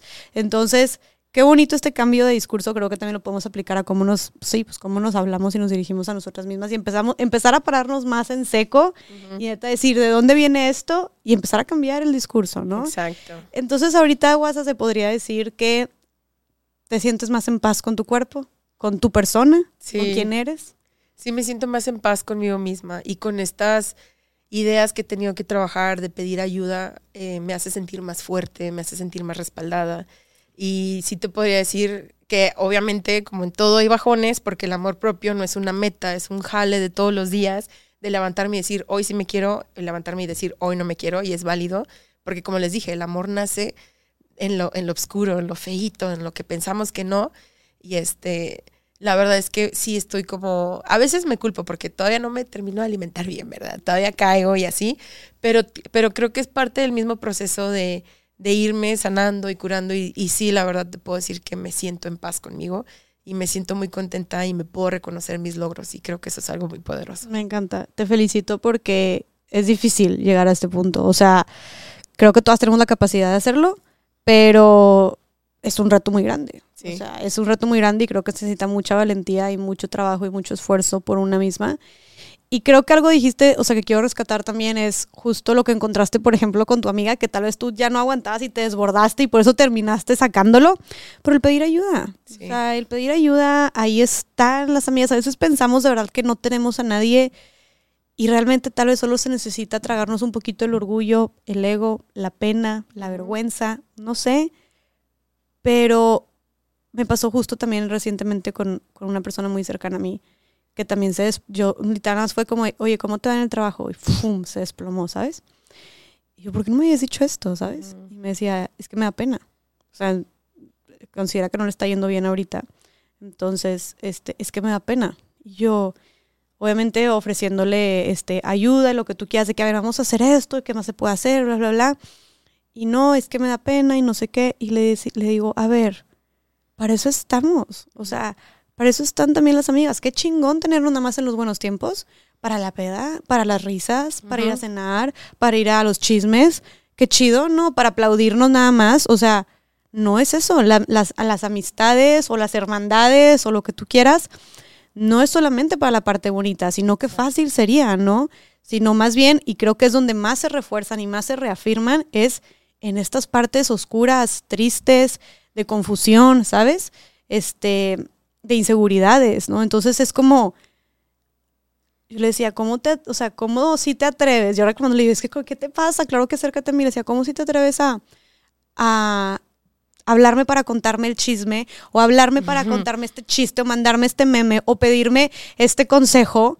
Pero no para desahogarte conmigo o no para decirme que tienes un problema o que le estás pasando muy mal. ¿De qué sirve entonces esto que estamos teniendo? O sea, yo hasta digo, molesta de que no manches, para eso estoy también, si no estoy nada más para lo bonito, ¿sabes? Entonces creo que esto es un, también un llamado a apoyémonos, este, las que tenemos redes de apoyo y que a veces pensamos que no tenemos, pero es realmente ver más allá de que no estás sola y de que sí hay personas con las que puedes contar y puedes ser tu hermana, tu maestra, tu amiga, tu vecina, tu compañera de trabajo, ¿sabes? Pero como, como, como, como lo hiciste tú, vencer esa vergüenza, ese miedo, ese, ese ego o lo que sea que tenga que ser esa pena y buscar ayuda, ¿no? O sea, decirlo, ¿sabes? Y no ni siquiera tiene que ser pedir dinero o hacer algo.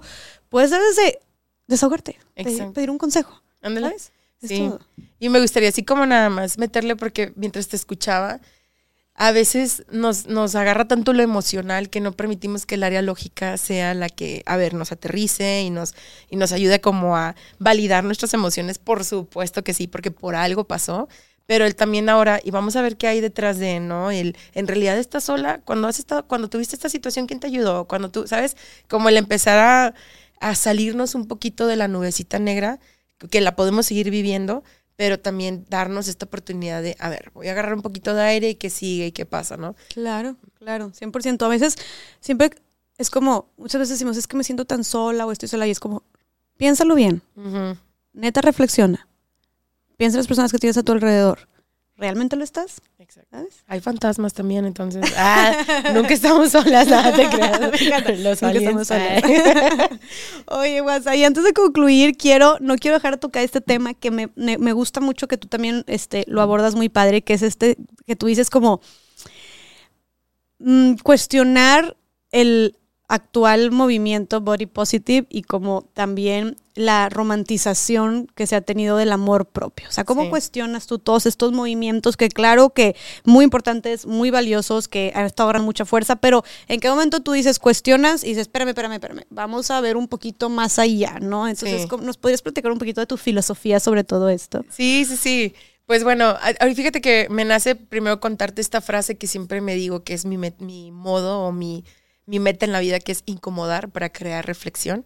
Entonces, para mí lo que he estado observando es que mucha gente ya no conecta con el movimiento porque ya no lo siente real, ya no lo siente como que en realidad puedo escuchar a alguien hablando de, es que a mí, mi cuerpo y las cosas cuando es una persona que es delgada y, o, que está bien buenota, ¿sabes? Por decirlo así, y dices, chino, o sea, yo, porque también esto es algo muy curioso que a mí me daba miedo tocarlo porque dije, es que no quiero que parezca que estoy invalidando a esta persona, pero quiero que también entiendan el daño que se hace cuando se agarran de este discurso y son personas hegemónicas y quitan la voz de alguien que sí debería ser escuchado. Porque puede que yo esté diciendo un discurso de amate quiérete, pero no me van a poner atención y me van a decir, ay, sí, sobres gorda, cuando esta otra persona que sí cumple con las normas, ay, te amamos, te queremos y shalala, ¿no? Entonces, a mí lo que me gustaría es como que se cuestionen por qué les incomoda que estoy diciendo esto.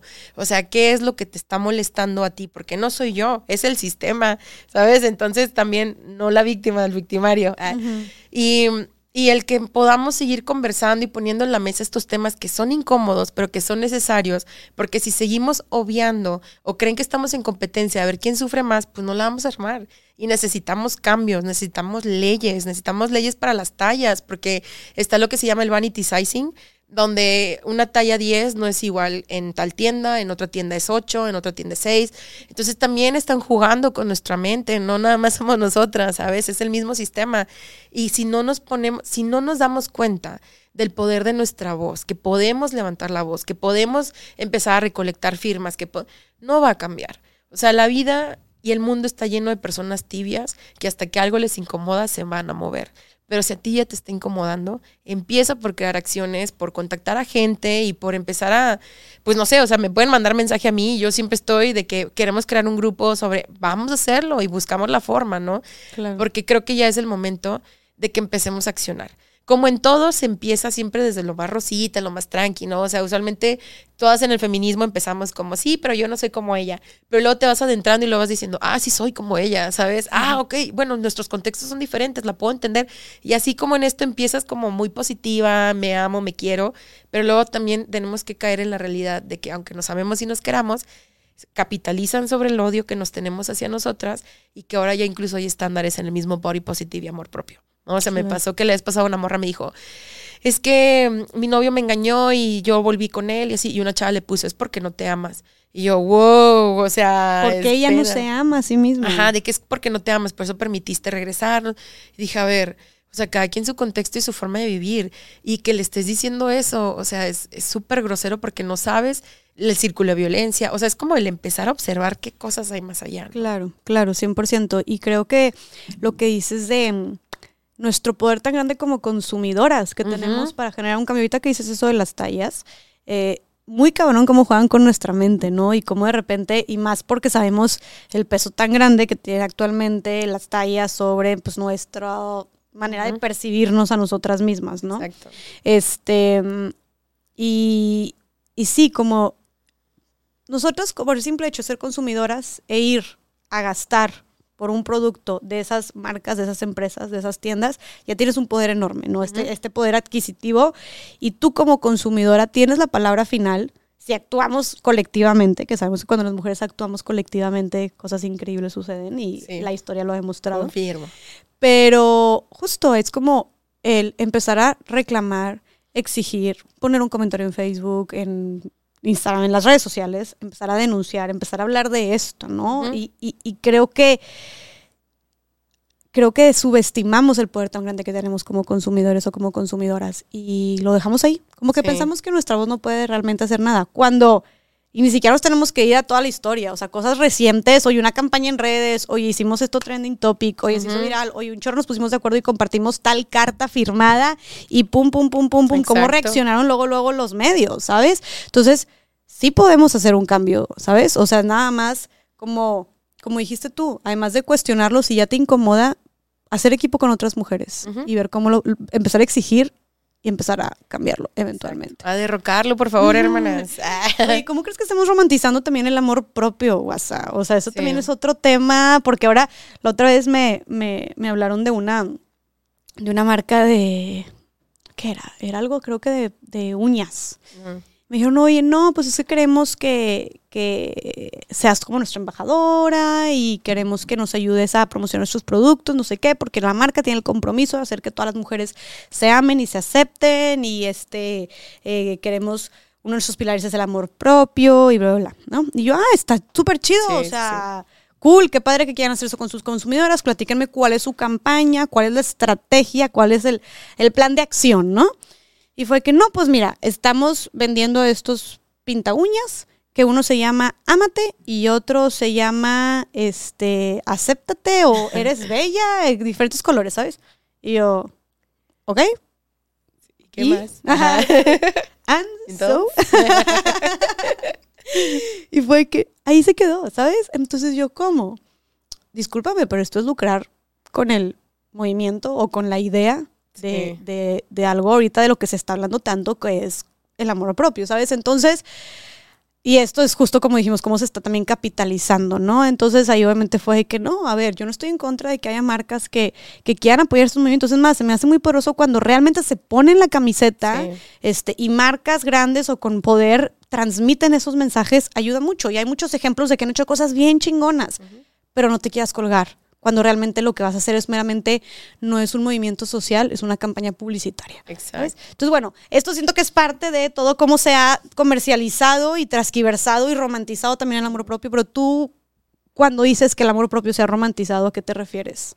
Creo que va mucho en la cuestión donde creen que nunca vas a tener un mal día, que siempre te vas a estar amándote y que te vas a levantar con toda la energía del mundo. Desde ahí empieza, ¿no? Como este concepto de, ay, chin, o sea, si tú estás viendo, si ese día te sientes mal y ves el celular de alguien, no sé por qué lo hago así como para recibir agüita, ¿verdad? De que- el celular. este, pues te agüitas porque dices, chin, es que yo hoy no me siento bien, entonces por ende no me quiero a mí misma. Y ahí empiezas a ejercerte una presión completamente innecesaria, ¿no? Pero empieza desde esas partes, desde en el momento donde te digo que está el ámate, ámate, como si fuera algo fácil. Nadie te dice cómo, cómo se puede trabajar, nadie te explica que, como les digo, el amor propio que es un camino muy difícil. Pero por eso me encanta terminarlo con vale la pena porque tú y yo valemos la pena, ¿no? O sea, por algo necesitamos reclamar nuestro espacio. Pero viene con estas cuestiones de, de como una perfección que no es realidad. Claro. O sea, de que ámate, ajá, ¿cómo es amarme? Ponerme mascarillas, o sea, tomarme el chocolate que me gusta, ¿sabes? Y eso depende de cada quien y de tu contexto y de las cosas que tú vivas, porque para mí amarme es eh, justo lo que ahora hago, ¿no? Pedir ayuda, ir a ver a mis, a mis papás, abrazar a mi gato, este... Pedirte perdón. Pedirme llorar. perdón, llorar. ajá, llevarme al cine, como después de aquí quiero ir al cine, quiero, como, ¿sabes? Como pasar tiempo conmigo. Y este, y entonces como que la gente se ejerce esta presión porque no sabe cómo hacerlo y luego creen que lo están haciendo mal, cuando es lo que a ti te haga sentir bien, lo que a ti te dé paz. Claro. Mm, Y es muy triste porque hay gente que me escribe y me dice, ay, ojalá yo pudiera estar como tú, quererme a mí. Y le digo, a ver, yo tengo con este proceso consciente desde el 2014, pero es algo que me ha costado, pero me le he mantenido porque aunque me duele, yo sé que vale la pena el, el poder levantarme un día y no pensar sobre mi peso. El levantarme un día y ponerme lo que me gusta sin decir, ay, se me ve esta lonja, se me ve, o ay, hoy no me veo, me veo así, ¿sabes? Claro. Entonces, eh, creo que ese es el problema, que como que termina ejerciendo una presión sobre cómo se supone que nos deberíamos de querer, de amar, cuando es solamente acéptate en todos tus momentos. Y acéptate no nada más físicamente, sino lo más importante, porque tu cuerpo es una cajita que tú adornas y le pones stickers y todo y como tú quieras. Pero lo que está cuidando, lo que está dentro es lo más importante, el quién eres tú. Me encanta. De verdad que gracias, WhatsApp. Y justo creo que lo dijiste perfecto. Como cada quien con su proceso y su manera y su forma de vivirlo. Porque no hay nadie mejor que lo pueda experimentar y saber qué es lo que tú necesitas más que tú. Y recordar que en un mundo donde ahorita el amor propio se ha comercializado, capitalizado, se ha banalizado y se ha romantizado también, sí entender que amor propio, a pesar de que es como a ti te funcione, aunque nos lo quieran vender como algo fácil, rápido, ve esta conferencia, compra este libro, cómprate este pinta uñas, eh, ve a este spa y ya está. ¿sabes? Es algo mucho más profundo, es algo mucho más complejo Sí. y es algo que no es así de fácil y de bonito. Y tú misma lo dijiste, ¿no? Y, y tú misma ahorita nos compartiste durante toda esta hora y media el proceso tan arduo y tan difícil y tan duro que fue para ti habitar tu cuerpo, como dijiste, tu persona, aceptarte, ¿no? Entonces, es un ejemplo y, y- y yo por eso también dije, te dije en un principio, como me encanta que tú nos compartes esta vulnerabilidad porque es un llamado también a decir, "Oye, no es fácil y, y- y es una chinga, ¿sabes? Y cada quien lo vive a su manera, insisto. Pero justo con tu testimonio nos dices, "Güey, es de neta estarle fregando, ¿no? Y de no rendirte y de echarle ganas y de trabajar duro, pero es un camino difícil, ¿sabes? No es algo que empieza que termina comprando algo, escuchando algo, asistiendo a algún evento y, y que puede pintarse muy bonito y muy como romántico, como dijimos, el tema de aceptarte y amarte a ti mismo, a ti misma. Entonces es nada más como mentalizar y saber que es mucho más esfuerzo y trabajo detrás del que a veces nos lo pintan en los medios, ¿no? O en las redes. Entonces, quedarnos con eso y pues no sé si quieras tú agregar algo más, WhatsApp. Sí, pues nada más decirte, deseo que seas humano y humana, no feliz, sino que en realidad te permitas vivir toda la gama de sentimientos hermosos que tenemos y que entiendas que, que detrás de cada uno hay un mensaje. Y entonces, y pues ya, que eres una persona muy preciosa. y este, y que pues no estamos solos ni solas en este proceso. Somos muchas personas que queremos crear un cambio y el poder empezar a reconocernos, apoyarnos y generar este, pues, iniciativas que puedan en realidad crear un impacto es algo muy importante y pues aquí estamos para, para ser rebeldes en el amor propio. Me encanta. WhatsApp, de verdad, gracias por estar aquí. Gracias por todo lo que nos enseñaste. Es inspiración pura. Yo me voy así con el alma llena, de verdad. Te admiro muchísimo. Ah, yo también. qué gusto y qué, qué honor, de verdad, coincidir con mujeres como tú. Este, gracias por estar aquí. Estoy segura de que esto le llegó a muchísimas personas. Pónganos en los comentarios qué les pareció. No sé si quieras también compartirnos tus redes sociales. Sé que tienes un podcast también. Sí. Este también tus servicios de standopera, de conferencista, das talleres, haces un chorro de cosas por si alguien quiere llevarte y la neta lo haces de una manera muy chingona. Hoy no nos metimos tanto al tema de la comedia porque tienes un, o sea, pues dijimos el- tu historia con el amor propio está muy cabrón, pero también haces una comedia muy chingona. Entonces también para todas las personas que quiera también eh, comunicar un mensaje de una manera diferente, también dónde te podemos encontrar. Sí, pues me pueden encontrar en mis redes sociales como Facebook e Instagram como WasabichiMX y en TikTok estoy como Wasabichi, mi correo es wasabichi.mx arroba gmail.com y ¿qué más? Mi teléfono, ah, de verdad, que diciendo todo, ¿no? Me pueden encontrar en Tinder y Bumble, ah, no es cierto. Este, y al contrario, agradecerte a ti por abrir el espacio y por permitir a muchas mujeres que vengan a contar su historia y poder conectar contigo y que tú te has esforzado en armar una plataforma muy chida y qué bonito que puedas crear conciencia a través de ella y nos permitas a otras mujeres también compartir nuestra historia. Entonces también te lo agradezco mucho. Ay, no, es un gusto construir juntas, de verdad. Mil gracias, WhatsApp. Gracias a todas las personas que escucharon este episodio. Platíquenos qué les pareció. Vayan a seguir el trabajo increíble de mi comadre. Y bueno, Gracias por estar aquí. Nos vemos en el siguiente episodio de Más Allá del Rosa.